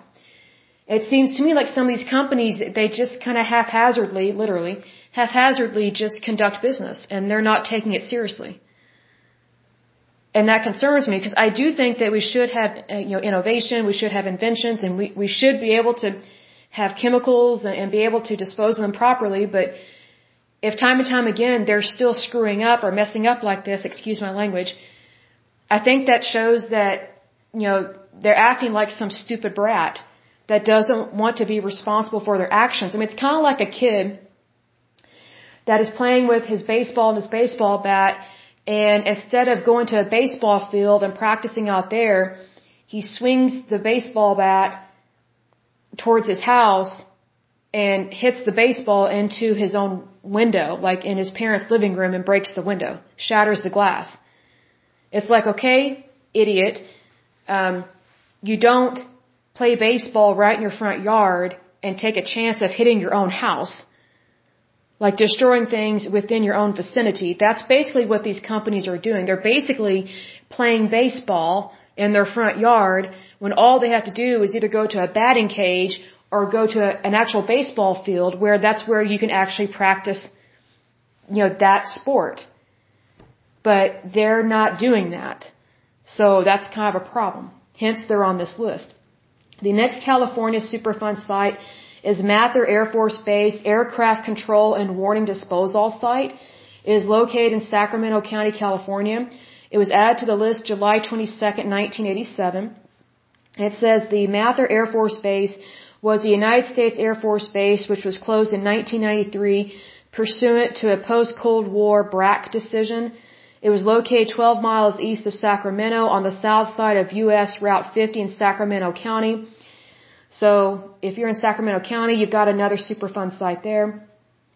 And says here Sacramento County, as of 2020, the, the population is a little over 1.5 million people. So kind of concerning there that you've got a Superfund site near so many people. Okay, so the next California Superfund site is uh, McClellan Air Force Base groundwater contamination. That's very concerning. It is located in Sacramento County, California. It was added to the list July 22nd, 1987. It says here, uh, so let me see it. McClellan Air Force Base. It was open from 1935 to, to 2001 is a former United States Air Force base located in the North Highlands area of Sacramento County, seven miles northeast of Sacramento, California. So again, Sacramento, you've got another Superfund site there. The next California Superfund site is Sacramento Army Depot, located in Sacramento County, California. It was added to the list July 22nd, 1987. And this one says, let's see, this was a facility located within current city limits. Oh, that's concerning. Seven miles southeast of downtown Sacramento, California in Sacramento County. And let's see, it says it served as a repair facility for electronic equipment, but it still is a Superfund site, so I just wonder what is making it a Superfund site. What I've noticed is that whenever these Superfund sites have to deal with universities or with the federal government, they don't want you to know really what happened there, which is not right. We have a right to know what happened there, especially the people that live near these. Or if you just live in the state of California, you have a right to know about this. The next California Superfund site is BF Goodrich, which is located in San Bernardino County, California. It was added to the list September 23rd, 2009. It says here, let me open this up. The Goodrich Corporation, formerly the BF Goodrich Company, was an American manufacturing company based in Charlotte, North Carolina. It was founded in Akron or Akron, Ohio in 1870. Okay, it's not telling me about its Superfund site. Let's see here. Da da da. And I guess it just doesn't want us to know. Um, so it is a Superfund site, but it's not telling us exactly why. So that's kind of concerning. But it, it still is a problem. It still is there. And it's in the San Bernard, uh, Bernardino County. So let's see, that's in the southern part of California. As of 2020, the population is a little over 2.1 million people. The next California Superfund site is Barstow Marine Corps Logistics Base. It is located in San Bernardino County, California. It was added to the list on November 21st, 1989. This one is a Marine Corps base. Let's see, supply and maintenance installation located in the Mojave, or I don't know how you pronounce that, Mojave Desert east of Barstow um, in San Bernardino County. So again, San Bernardino County uh, has a little over 2.1 million people, and because this is a um, Marine base dealing with the military, it's not telling me what happened there, um, why it's a Superfund site. Let me double check and see if it will open up about that. I'm not really sure. Da da da. Okay, let's see here. Hmm. Why is it not telling me? Well, secrets, that's why. Okay, so it's not telling me why, but just know it's in your county if you live in San Bernardino. Okay, the next one is George Air Force Base. Um, is located in San Bernardino County, California. It was added to the list uh, February 21st, 1990. Let's see. It says George Air Force Base was United States Air Force Base located within the city limits. Oh man, um, eight miles northwest of central Victorville, California, about 75 miles northeast of Los Angeles, California. So again, if you live near there, um, you got another Superfund site. The next California Superfund site is Newmark Groundwater Contamination. This one is located in San Bernardino, California. It was added to the list March 31st, 1989. And just again, if you're new listening to this, When I say it's added to the list, that means that it was already a Superfund site before it was added to the priorities list. So again, if it's added to the priorities list, the national priorities list, that means it was so bad that considered it an extreme health risk. So this is no laughing matter. It's not a joke. It's real. Um, so it is it is a concern, and I'm I'm not saying that you're laughing or that you're not taking it seriously, but this is this is what it means when it says national priorities list. Because you know there may be people listening to this and go, oh, you know the EPA, you know they can do whatever, or you know Superfund sites don't exist, or they're not as bad as you think. Yes, they are. We have a couple of them here in Oklahoma, and it's very serious. So just know that even as a Republican, I'm very concerned about this. So let me see what this one says about. It says the Newmark groundwater contamination site is a Superfund site located at the base of the San Bernardino Mountains in Southern California.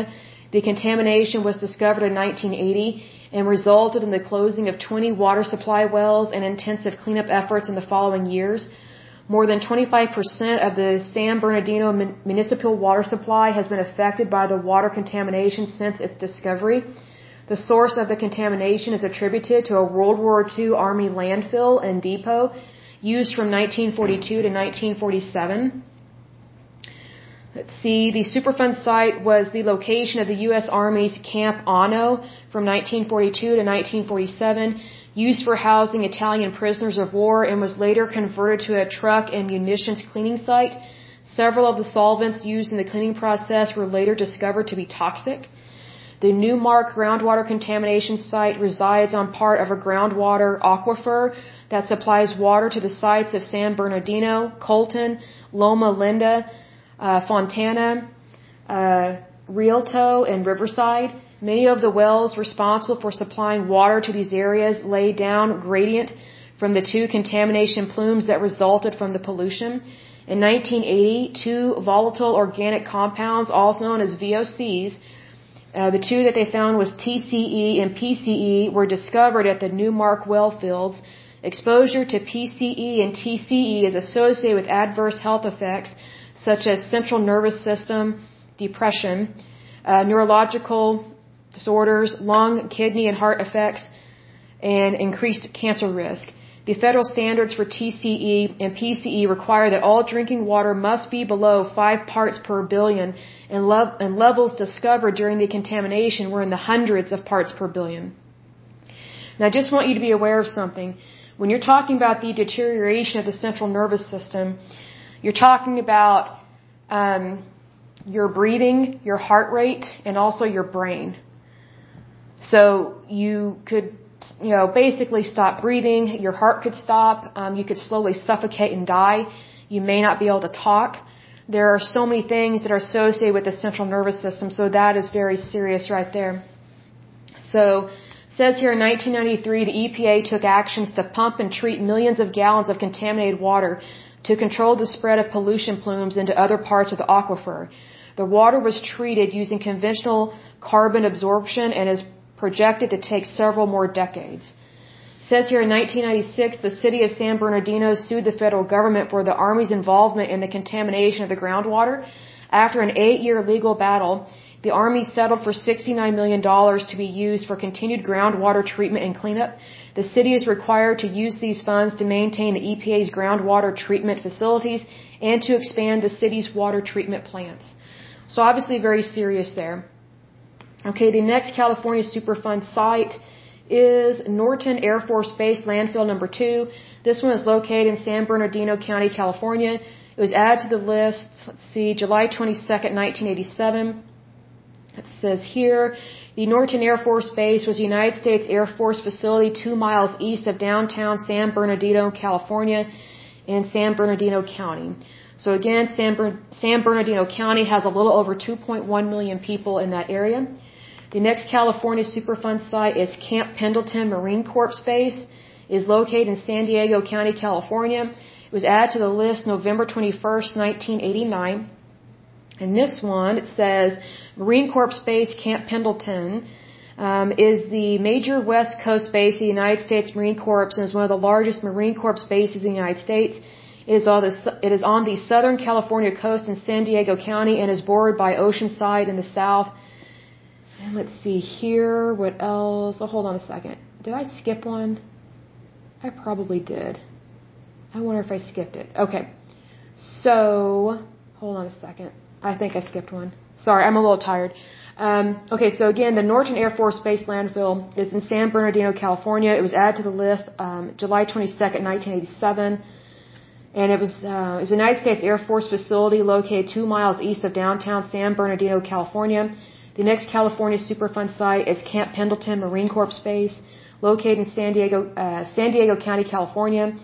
Um, it was added to the list November 21st, 1989. It says here that this is a Marine Corps base, da da da da da, in San Diego County, bordered by Oceanside to the south, and San Diego County. Let's see here, as of 2020, the census, it says the population is a little over 3.2 million people. So, you, San Diego, you have a Superfund site that's near you. The next California Superfund site is Treasure Island Naval Station, Hunters Point Annex. It is located in San Francisco County, California. It was added to the list November 21st, 1989. And let's see here. The Hunters Point Naval Shipyard was a United States naval shipyard in San Francisco, California, located on 638 acres of waterfront at Hunters Point in the southeast corner of the city. And see here, San Francisco as, let's see if it will tell me the population for that county. Da da da da da. Fourth most populous. Okay, so it says as of 2020 has a little over 873,000 people in that area. So San Francisco County, you've got another Superfund site. The next California Superfund site is McCormick and Baxter uh, Creosoting Company. is located in San Joaquin County, California. It was added to the list October 14th, 1992. I don't have much information on that one. In terms of San Joaquin, again, their population as of 2020 is a little over 779,000 people. The next California Superfund site is Sharp Army Depot. It is located in San Joaquin County, California. Was added to the to the list uh, July 22nd, 1987. Let's see what it tells me about this. It says it is Stockton Metropolitan Airport. Well, it was originally called Sharp Army Depot. Hold on a second. Da, da, da. Sharp Army Depot. It's not really. These are. The names are a little funky. I don't want to tell you wrong. So it's telling me that it's called Sharp Army Depot, but it's called Stockton Metropolitan Airport is a joint civilian military airport three miles southeast of downtown Stockton, a city in San Joaquin County. So that's a little confusing about that one, the name and then where it's located. The next California Superfund site is Tracy Defense Depot. This is from the U.S. Army. It is located in San Joaquin County, California. It was added to the list August 30th, 1990. The next California Superfund site is Cloud Buena Vista Mine. This one is located in San, uh, San Luis um, Obispo County, California. It was added to the list April 19th, 2006. Let's see here. Let me see what it says about. This one, let's see, it's a Superfund site located approximately 12 miles west of Paso Robles, San Luis Obispo County, California. It consists of two abandoned mercury mine sites that are located on adjacent properties on a northwest and southeast ridge of the Santa Lucia Range in the California coastal mountains. Mercury mining and ore processing operations occurred at these mines between 1878 and 1970. Uh, episodic weather events left deep er, um, erosional channels throughout the site, thereby releasing mercury-laden uh, sediment, excuse me, which had contributed significant levels of mercury to downstream um, Las Tablas Creek and Lake, I think that's Nicomento Reservoir. So Kind of concerning with that one because uh, it's still a problem. The next California Superfund site is Casmalia Resources. This one is located in, oh, hold on a second, San Luis County. I apologize. Its population is a little over 280,000 people. The next California Superfund site is Cas, Casmalia Resources. This one is located in Santa Barbara County, Santa Barbara County, California. It was added to the list September 13th, 2001. And this one, let me see what it says about it. It says this one, it was a 252 acre disposal facility located in the hills near Casmalia, California. During its operation, 4.5 billion pounds of hazardous waste from up to 10,000 individuals, businesses, and government agencies were dumped on site. The facility was closed in 1989 and is now listed as a Superfund site. Well, guess what? When you dump a bunch of stuff there, that's what's going to happen. In the county of Santa Barbara, uh, let's see here, as of 2020, they have a little over 440,000 people living in that area. The next California Superfund site is Advanced Micro Devices.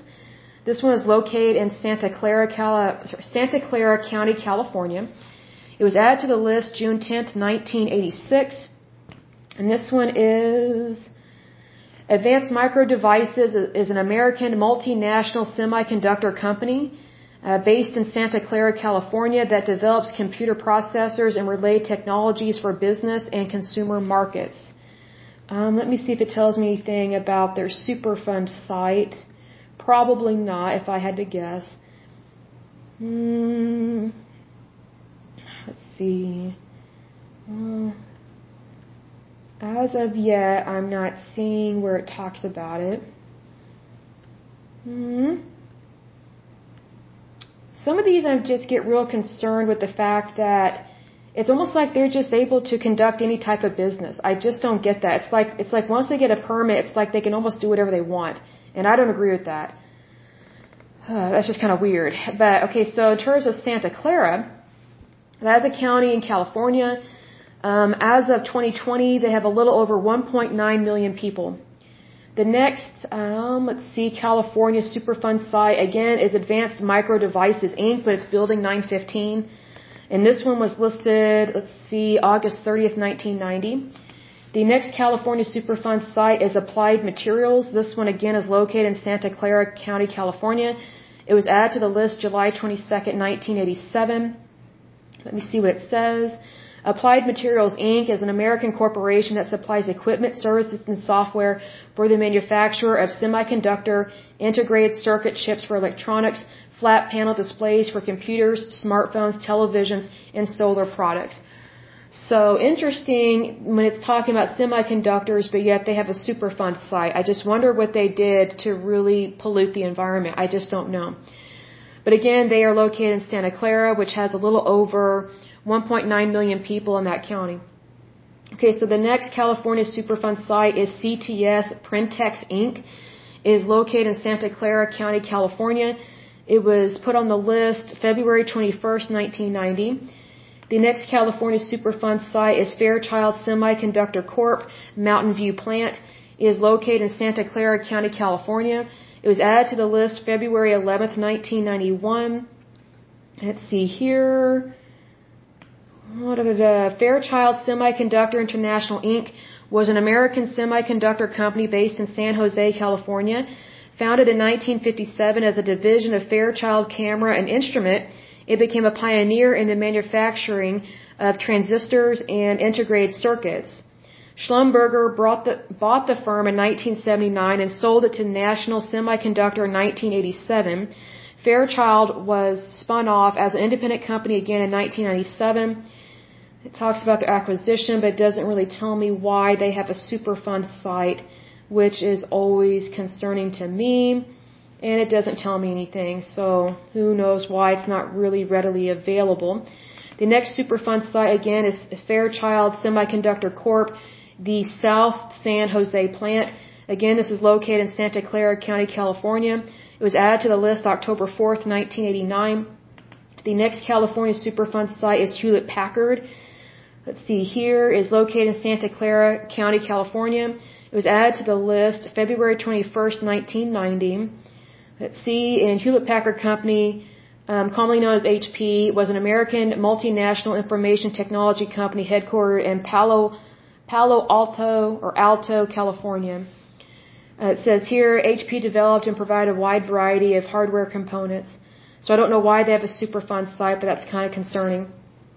Because I just wonder, like, what kind of toxic waste do they have access to that it would be such a problem? The next California Superfund site is Intel Corp, the Mountain View plant. This one is located in Santa Clara County, California.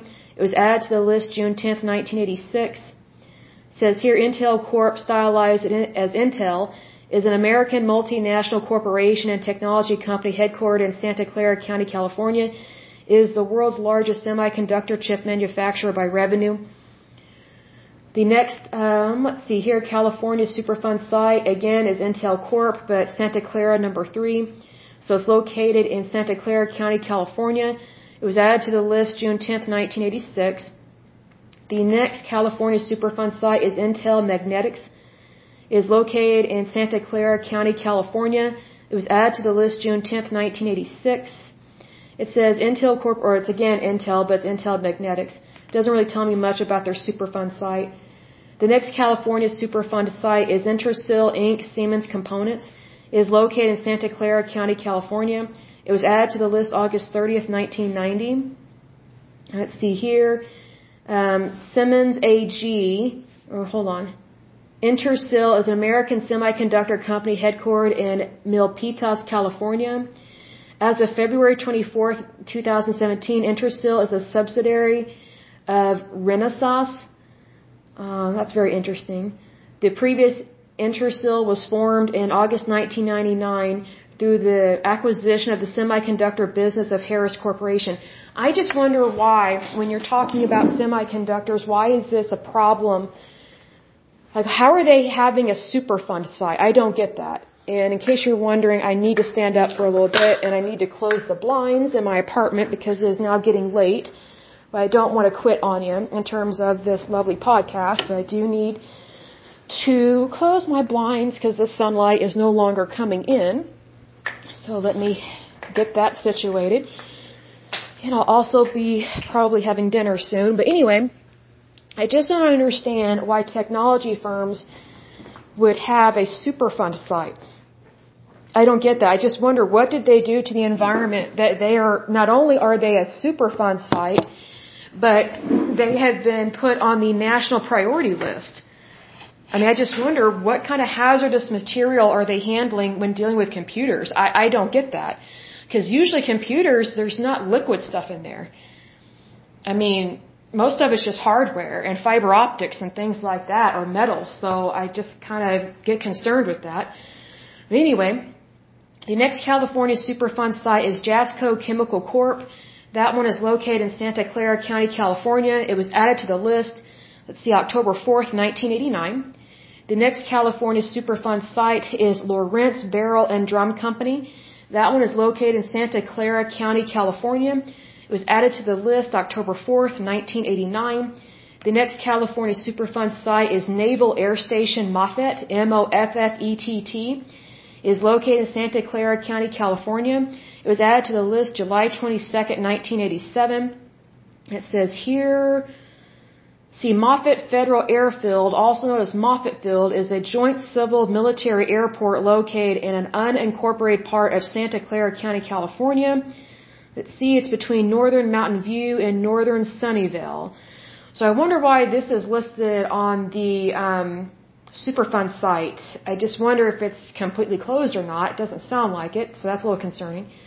So the next California Superfund site is Monolithic Memories. It is located in Santa Clara County, California. Uh, it was added to the list July 22nd, 1987. It says here, Monolithic Memories Inc., also known as MMI, produced bipolar PROMs, uh, programmable logic devices and logic circuits. I just wonder why they have a Superfund site. That's kind of weird. The next California Superfund site is National Semiconductor Corp. It is located in Santa Clara County, California. It was added to the list July 22, 1987. Let's see here. National Semiconductor was an American semiconductor manufacturer which specialized in analog devices and, and subsystems, formerly with headquarters in Santa Clara, California. Let's see here. Doesn't really tell me much about their Superfund site, but that's concerning. Because when I think of Superfund sites, I don't think of technology. I think of mines, um, toxic chemicals, uh, you know, nuclear substances, um, laboratories that are not run well, you know, things like that, um, chemical plants. I, I don't think of technology and computer chips. The next Superfund site in California is Raytheon Corp. This one is located in Santa Clara County, California. It was added to the list June 10th, 1986. It says here, Raytheon Technologies Corporation is an American multinational aerospace and defense conglomerate headquartered in, in Waltham, Massachusetts. It is one of the largest aerospace intelligence services providers and defense manufacturers in the world by revenue and market capitalization. Why do they have a Superfund site? Makes no sense to me. The next California Superfund site is South Bay Asbestos Area. It is located in Santa Clara County, California. It was put on the list June 10, 1986. The next California Superfund site is Spectra Physics Inc. It is located in Santa Clara County, California. It was added to the list February 11, 1991. The next California Superfund site is Synertek Inc. Building 1. Is located in Santa Clara County, California. And it was added to the list October 4th, 1989. And this one says, a Synertek Inc. was an American semiconductor manufacturer founded in 1973. Um, it doesn't really tell me why there's a Superfund site. The next California Superfund site is TRW Microwave Inc., Building 825. That one is located in Santa Clara County, California. It was added to the list February 21st, 1990. It says here, TRW Inc. was an American corporation involved in, in a variety of businesses, mainly aerospace, automotive, and credit reporting. It was also a pioneer in multiple fields, including electronic components, integrated circuits, computers, software, and systems engineering. I don't know why they have a Superfund site. It makes no sense to me. The next California Superfund site is Teledyne Semiconductor. This one is located in Santa Clara County, California. It was added to the list July 22nd, 1987. This one it says Teledyne Technologies Incorporated is an American industrial conglomerate. It was founded in 1960 as Teledyne Inc. by Henry Singleton and George Kozmetsky. I don't understand why they have a Superfund site in California. It makes no sense to me. Because we're talking about semiconductors. You're not talking about toxic solid waste or something. The next California Superfund site is Westinghouse Electric Corp. Sunnyvale plant. Is located in Santa Clara uh, County, California. Um, let's see, it was added to the list June 10th, 1986. And let's see, it says here, the Westinghouse Electric Corporation was an American manufacturing company founded in, sorry, in 1886 by George Westinghouse. It was originally named Westinghouse Electric and Manufacturing Company and was renamed Westinghouse Electric Corporation in 1945. I don't understand why they have a, a Superfund site in California. Makes no sense to me. The next California Superfund site is Watkins Johnson Company Stewart Division Plant. This one is located in Santa Cruz, California, or Santa Cruz County, California. It was added to the list August 30th, 1990. let's see here. It says Watkins Johnson Company was a designer and manufacturer of electronic devices, systems, and equipment. The company, commonly referred to as WJ, was formed in 1957 by Dean A. Watkins and H. Richard Johnson. It was headquartered in Palo Alto, California. And then Santa Cruz, just FYI, as of 2020, their population is a little over 270,000 people.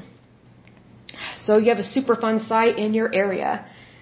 The next California Superfund site is Iron Mountain Mine. This one is located in Shasta County, California. It was added to the list September 8, 1983.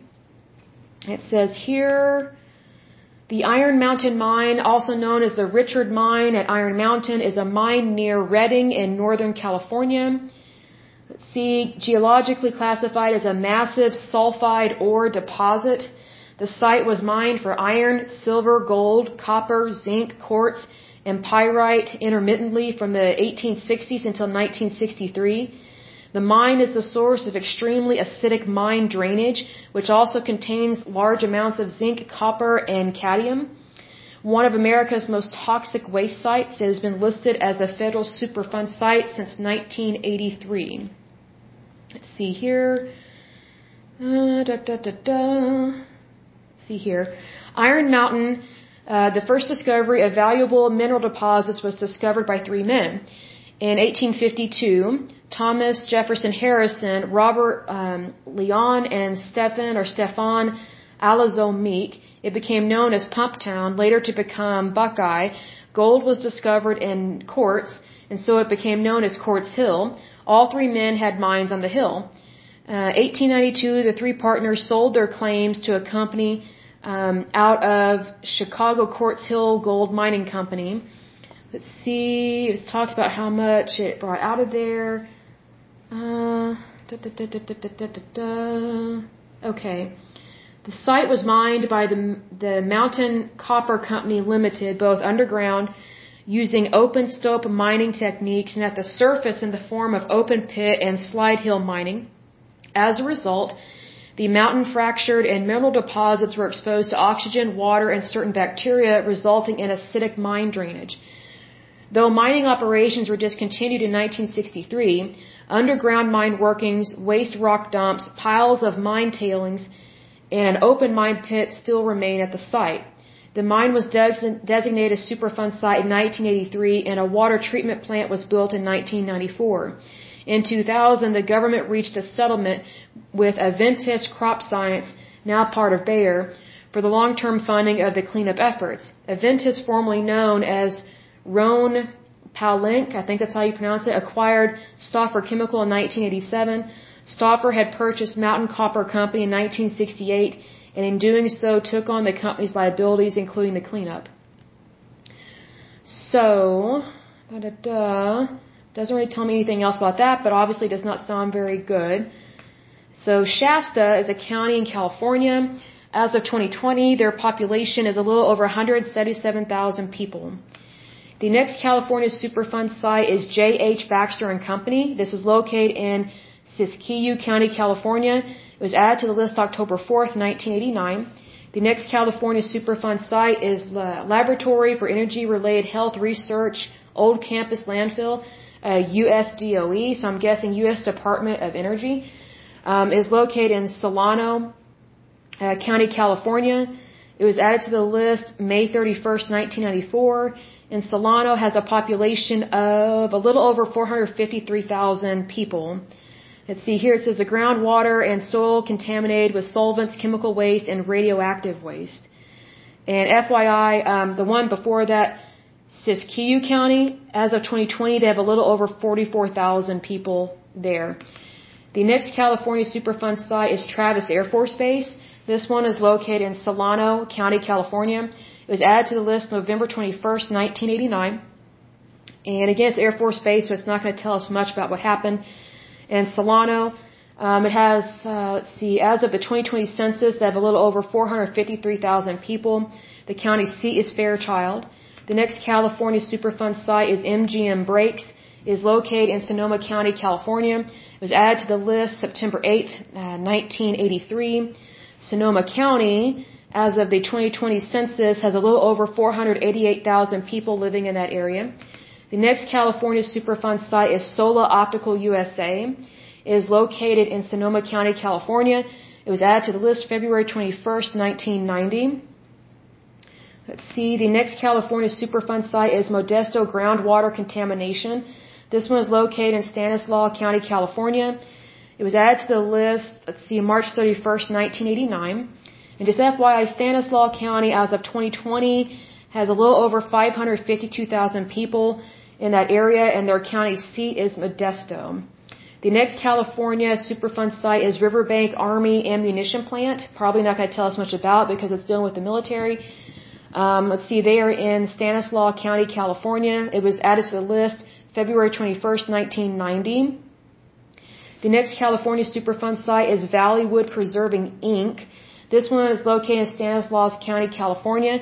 It was added to the list March 31st, 1989. The next California Superfund site is Beckman Instruments, the Porterville plant.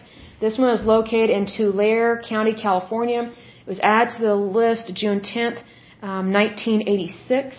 It says here Beckman um, Inc. is a Danaher Corporation company that develops, manufactures, and markets products that simplify, autom- that simplify, automate, and innovate complex biomedical testing. So, not really sure if that's referring to MRIs, CAT scans, I have no idea. But I don't understand why they have a Superfund site. And Tulare, that is a county in California. As of 2020, their population is a little over 473,000 people.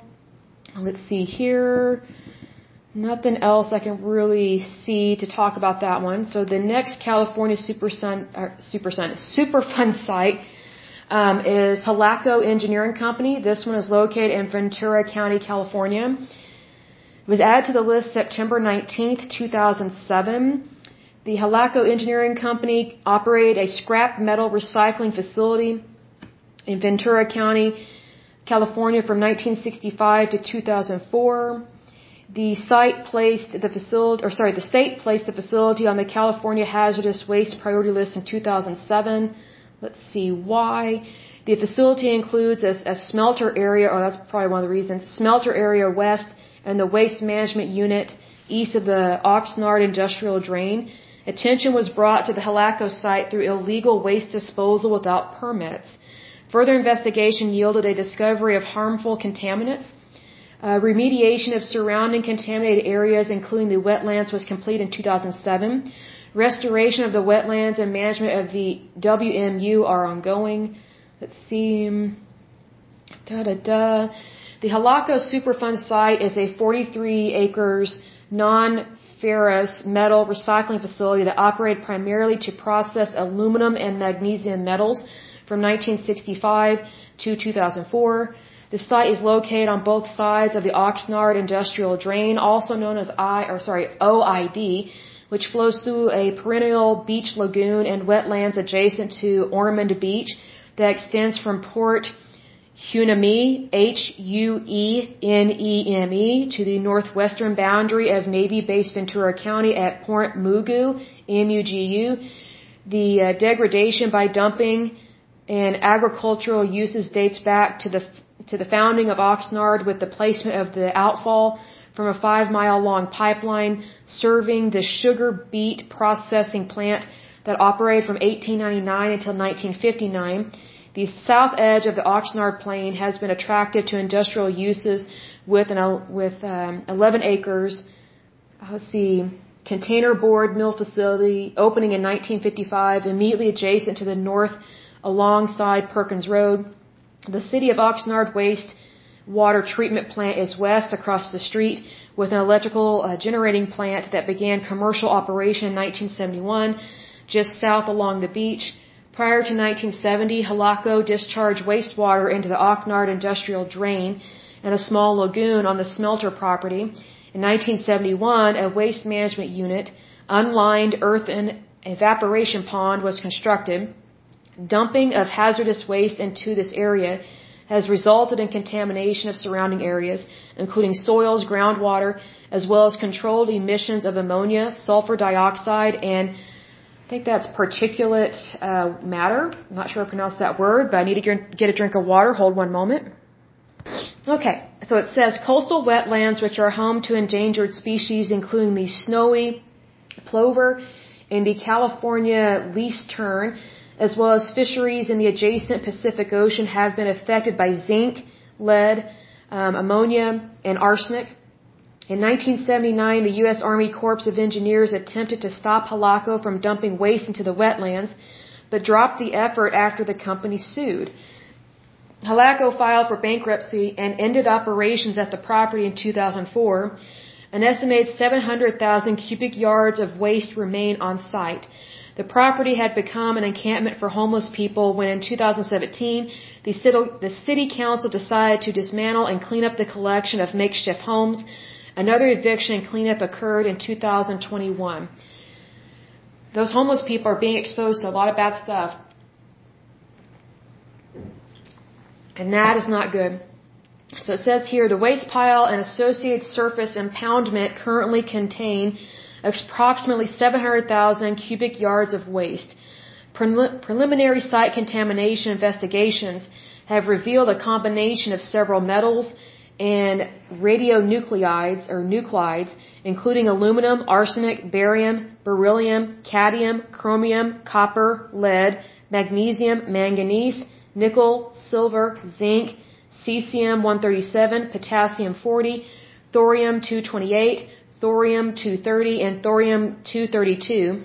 The culmination of these wastes led to contaminated air, groundwater, and soil risk. All of these factors caused minor concern for the well-being of nearby residents. Minor concern? I would think major concern. On September 19, 2007, the state of California placed the Halaco metal recycling facility on the California hazardous waste priority list. Let's see. It says here in the 1990s, nearby community members complained of an uh, of a acrid, almost looks like acid, but it's A-C-R-I-D, acrid smell coming from the waste pile, air emissions turning into acid clouds and noxious fumes, and skin irritation. The California Department of, of Public Health also reviewed the available health information related to the possible health effects caused by the Halaco contamination. The, uh, this review includes information on asthma, cancer, birth defects, low birth rate, and preterm births for communities more likely exposed to contaminants from Halaco in the past. So, not good uh, with that one, but that is Halaco Engineering, and that is located in Ventura County. And Ventura County is located in the southern part of California. And as of 2020, they have a little over 840,000 people living in that area. So just be careful. Now let's see here. The next California Superfund site is Pacific Coast Pipelines, Texaco. It is located in Ventura County, California. It was added to the list October 4th, 1989. It says there was liquid and semi-solid refinery waste were dumped in unlined pits, unlined pits and sumps. Soil contains benzene, one and I guess three dichlorobenzene and lead, not good. Um, the last one, uh, the last California Superfund site on this list is Frontier Fertilizer, and it is a, it is in Yolo County, California, Y-O-L-O. It was added to the list. Um, let's see, that is May 31st, 1994, in Yolo. Let's see, that is located in the northern portion of California. As of 2020, their population is a little over 216,000 and its county seat is in Woodland. So, a lot to go over. That is a lot to take in, but I just want to close with this because I know it's a lot of information and believe me, my, my throat definitely feels this from talking this long, even with all the water that I drink. Um, here's the thing. I know that's a lot of information, but it's good information because as I always say, knowledge is power. And I think that if you live in one of these areas, you should definitely reach out to your state officials, reach out to the EPA, and reach out to these companies if they are still active, if they are still open, and just say, hey, what's the status of this? You know, what, you know, what can we do to help you get this cleaned up? Because we don't want our air, water, or soil to be contaminated anymore. You know, what can we do to help you? And you know, there were some Superfund sites that were pretty bad, and it said that it was an estimate, it would take an estimated 500 years to clean up some of these. I can understand the severity of that, but at the same time, I would try and find ways to get it cleaned up way sooner. As hard as that may be, we do have new technologies and new ways of breaking down chemicals, cleaning things up you know, hopefully we can greatly decrease that timeline because, you know, I'm 38. You know, I would love to live to be over, well over 100 years old, but here's the thing. None of us are going to be around in 500 years. None of us. So these Superfund sites that are estimated to take 500 years to detox, it's not right to pass that on to the next four or five generations. I find that to be ridiculous. So I think that we should really reach out to our scientists at every university. I I don't just mean like like the big kahuna ones, like the most popular ones. You know, sometimes ideas come from people that you you would never think to consult. You know, it might be just a local university. You know, there might be a really smart scientist that works at your local community college, but they have a great idea on how to handle this stuff. Not all research is um, funded or conducted by people who always get a, a grant from the federal government. There are so many bright people, even here in Oklahoma. because we deal with a lot of stuff here. And you know, it's it's just amazing to me all the smart people I have met over the years here in Oklahoma. So by all means, whatever area you live in, do not downplay who your next door neighbor is or, or you know what schools you have in your area in terms of universities and community colleges. Those professors there are your ally. And they also have book knowledge and research knowledge that probably the average person does not have, that you and I may not have. If you have that knowledge, that is great. Share that knowledge. But I'm saying that the average person does not have the education level to handle this stuff. I know I don't. I'll be the first to admit I'm ignorant. I'm uneducated when it comes to this.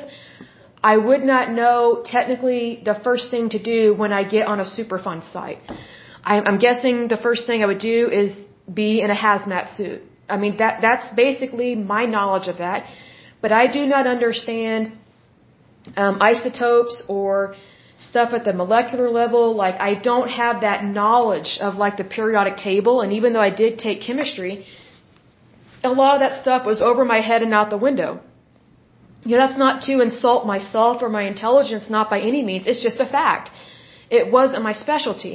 So I'm saying that if you live in these areas, really reach out to your to your local professors at your community colleges and your local universities because they are the ones that are probably going to be more likely to listen to you. Because I can think about a time several years ago I, I had an idea of how to treat and cure a disease. And so I reached out to a researcher that I thought would listen to me but he could care less about my idea at all.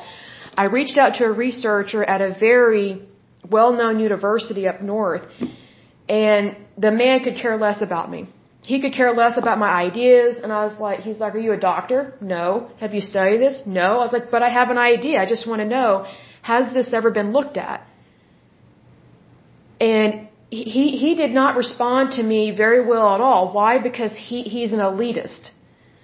So I'm saying that we really need to realize who's in our backyard, like who is close to us that, that can help us get a handle on these Superfund sites. Cause yes, we talked about some really serious ones, but here's the thing. We have people that are really seriously educated on this. And they, they know what to do, but here's the thing. Sometimes the EPA doesn't reach out to the right people. And sometimes there's misappropriation of funds, they're, they're dragging their feet on stuff, and they're like, oh, it's gonna take 500 years to me that's not acceptable. Like you know that would that's not acceptable for me to pass that down to my children. That, that, that that's not good enough. I mean we should at least try. So i encourage you do check out your local universities and especially your community colleges and see if there are scientists there that you know they're working there and they may just be this secretly brilliant person and it does happen I've met some super smart professors over the years that live here in Oklahoma. I'm like, man, why are they not working on a, on a big project or something? Well, guess what? It's because these bureaucracies and these higher ups, they, they don't want, they don't want to listen to somebody that's quote from a hick town or from a hick state or from an unpopular area or if you're not wealthy, you know, you're not considered intelligent. Like, like there's all these stereotypes, right? You know, I say get rid of the stereotypes, br- bring on the cures, bring on the treatments, you know, bring on, you know, good productive solutions. You know, let's really get a handle on this because whatever we can do today will help people immediately and in the future. And you know, 500 years from now, just think about it, you and I will be in history.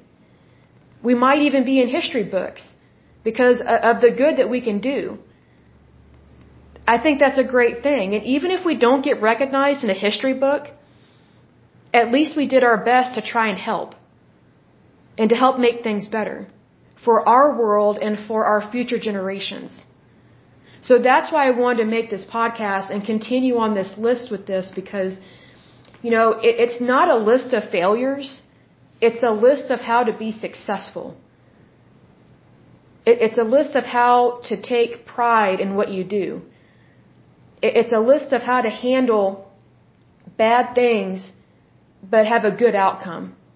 It's, it's an opportunity to do good every day of our lives. That's how I look at it.